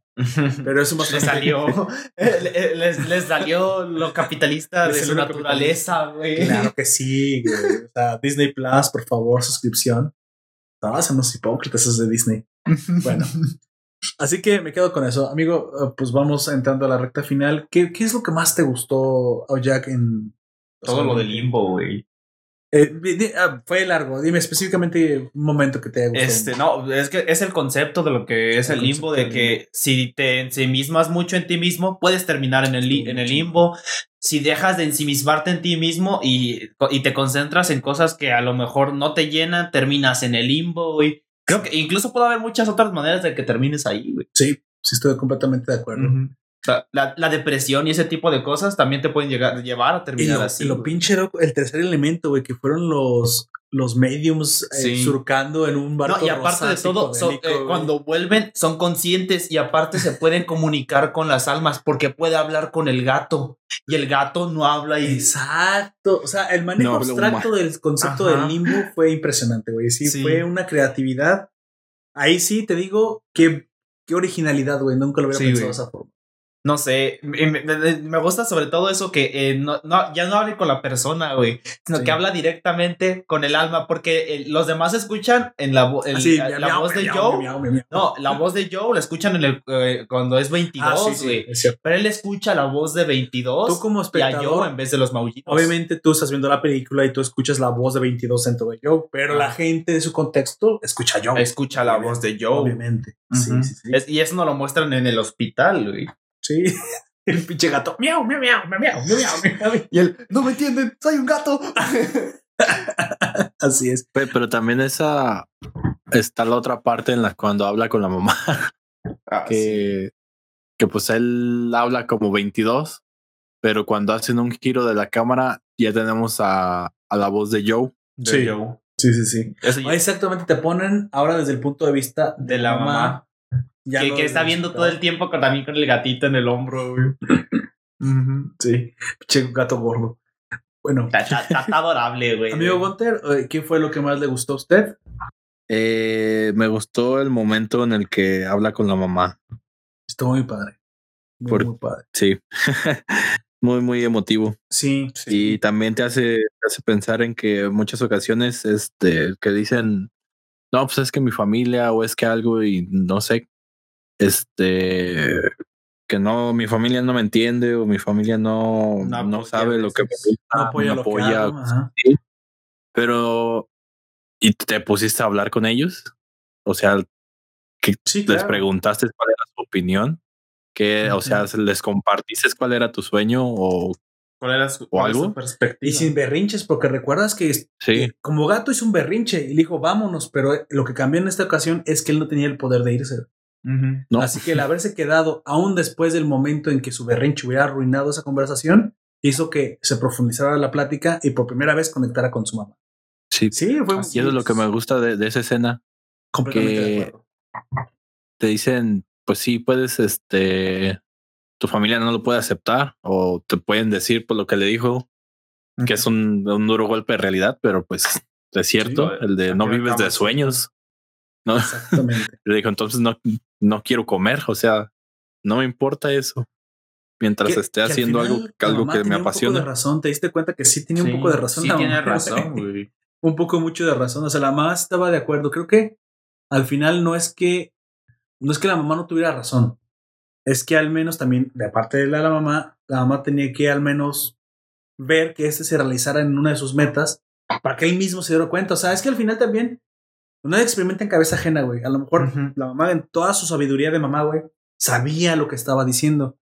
Pero sabía que este pinche necio no iba a hacer caso hasta que no lo tuviera que vivir él. Porque él- ella fue testigo de cómo el papá sufrió con, Todo eso. con una clase, pues, de, de trabajo que no le daba lo suficiente. Porque obviamente necesitamos subsistir todos. Eso es obvio. No se me van a poner este un poco de, de re- restributivos, ¿eh? Aquí el mercado no lo puedes obligar. Nosotros somos el mercado. Si tú no, a ti nadie te puede obligar a comprar nada que no quieres. No. Pero lo que sí, sí pudo hacer un poquito mejor la mamá, y aquí vemos que por primera vez lo hace, está bien, pues, darle rienda suelta, pruébalo. Pero ya después que veas que si te gusta o no te gusta, pues ahora vienes y, y cambias. Exactamente lo que sucedió. ¿Se dio cuenta? Dicen, a, a lo mejor a veces obtener lo que quieres es lo peor que te puede pasar. Así es. bueno, Es como cuando te dice, te vas a caer si vas. Y te caes y te dije, culero. Algo así. Pero pues, porque ya lo sabía, güey. o sea, Ajá. Sí, claro. Ya, ya intuía la mamá por dónde iban las cosas con Joe, ¿no? Aquí, yo, a ver, poniéndome a pensar cuál, cuál fue mi escena favorita. Hay tantas cosas que me, que me gustaron tanto, pero ah, pues, fue, para mí fue muy significativo el, el momento en el que, en el momento en el que está Joe con, con 22, tratando de convencerlo de que su vida sí vale la pena, a- a- o sea, que, que, que no es un propósito. O sea, cuando lo convence, cuando lo saca de la frustración. ¿Por qué? ¿Por qué me gustan? ¿Por qué me parece tan profundo? Porque yo tengo hace tiempo, ya sabes que me gusta mucho buscar filosofía y todo esto. Todo el tiempo me he encontrado que ese es el problema del nihilista, güey. El problema, ya sabes que todo el tiempo he estado hablando, bueno, todo el tiempo, de un tiempo para acá, te converso mucho acerca de, de los que yo, las personas que yo sigo en internet. Y todos coinc- coinciden con lo mismo, o sea, eres nihilista, pero al, fi- al fin y al cabo eso solo es ser cínico, güey.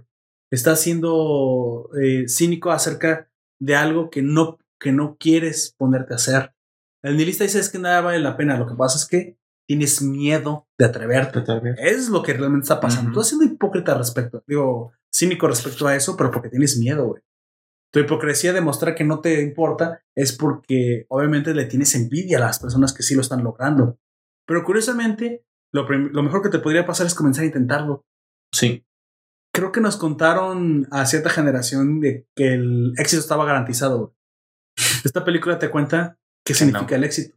No está garantizado, pero tampoco no está, ¿cómo se dice? Lo contra este descartado, güey. Aparte, tú piensas que un éxito, eh, así como te lo cuenta la película, en el que tienes un buen balance en tu vida y que no necesariamente es grandilocuente, es mediocre. Ese es el problema del nihilismo. No, pues para eso pasa mediocridad.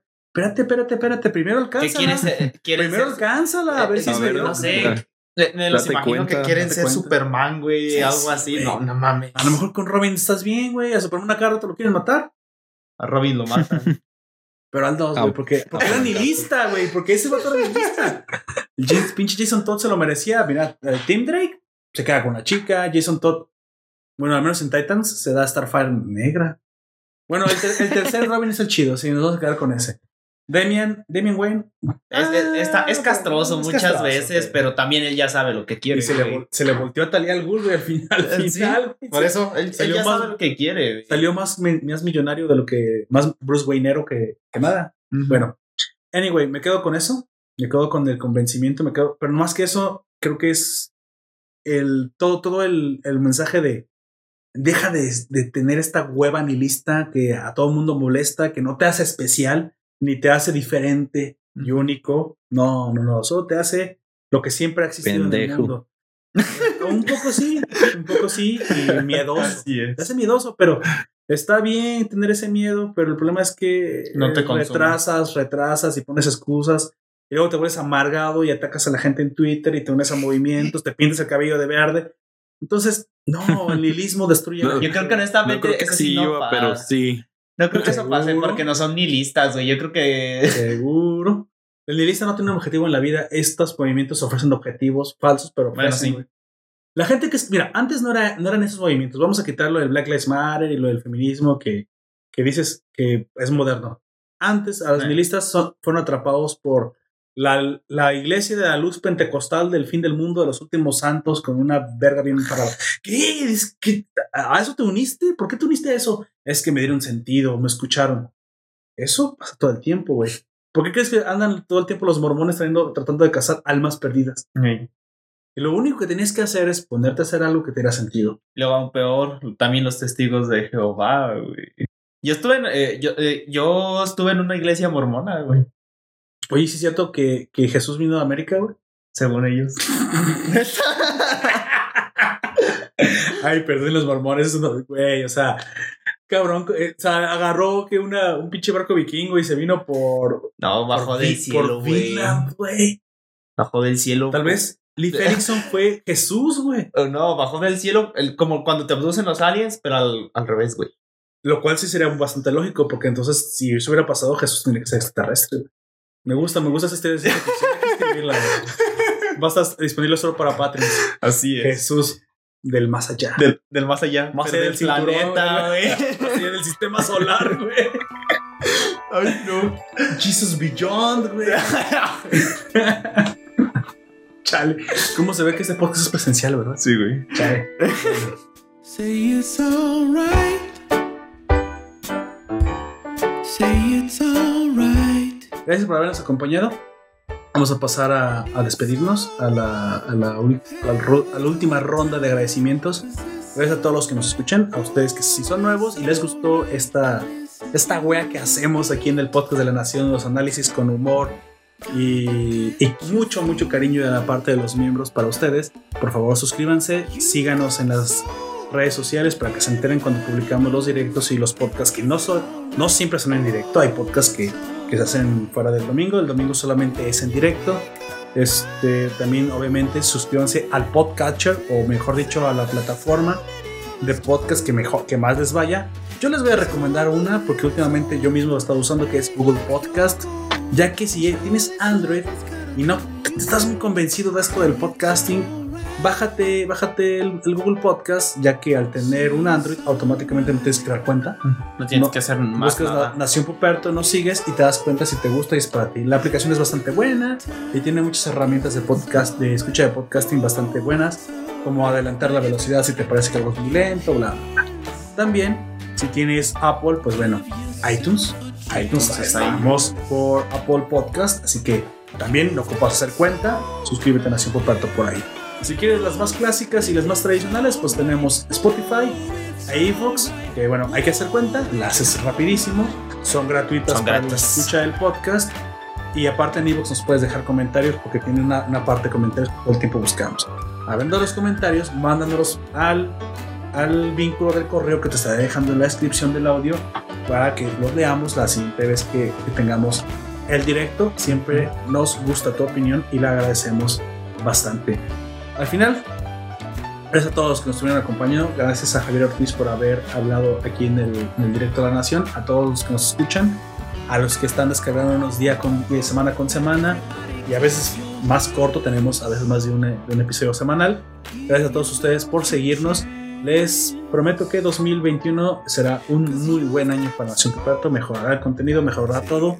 Eh, por fin Jack conseguirá Mi computadora. su computadora de vuelta. Así es. Mira, si Gunter consiguió el trabajo del año pasado, ahora tú puedes conseguir una computadora arreglada, Mejor. güey. Mejor, sí, claro que sí. No, sí, y, y también sí estoy pensando mucho en eso porque ay, ya, ya me cansé de traer la laptop. Bueno, sí, esta vez es práctica para llevártela, Sí, sí, lo creo. pero es mucho mejor tener una de escritorio. Si vas a estar más estacionero, sí. Si vas a estar más Sí. estacionero, sí. Pues bueno, te recomiendo que visites eh, nuestra página web. Ahí tenemos todo nuestro, nuestro contenido bien organizado. Y también que nos sigas en Patreon.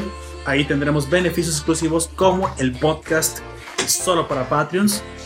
Así que si quieres escuchar un poquito más de nosotros, te recomendamos que nos visites. Aquí abajo en la descripción estaré dejando nuestro vínculo del Flow con todos nuestros vínculos en una sola sección bien organizada. Pues bueno, amigo, vámonos yendo. Amigo Gunter, usted por favor. Nos, nos vemos, que estén muy, muy bien. Y si les gustó, ya lo saben, aquí estaremos en otra ocasión el día domingo. Nos vemos. Despídete. Este, buenas noches, buenas tardes, buenos días. Y nos vemos. Yo fui a olla. Y él fue a olla. Y por último, pues bueno, yo fui Lord Poperto. Te recuerdo que nos puedes escuchar en Evox, iTunes, Google Podcast, YouTube y Spotify. Hasta la próxima.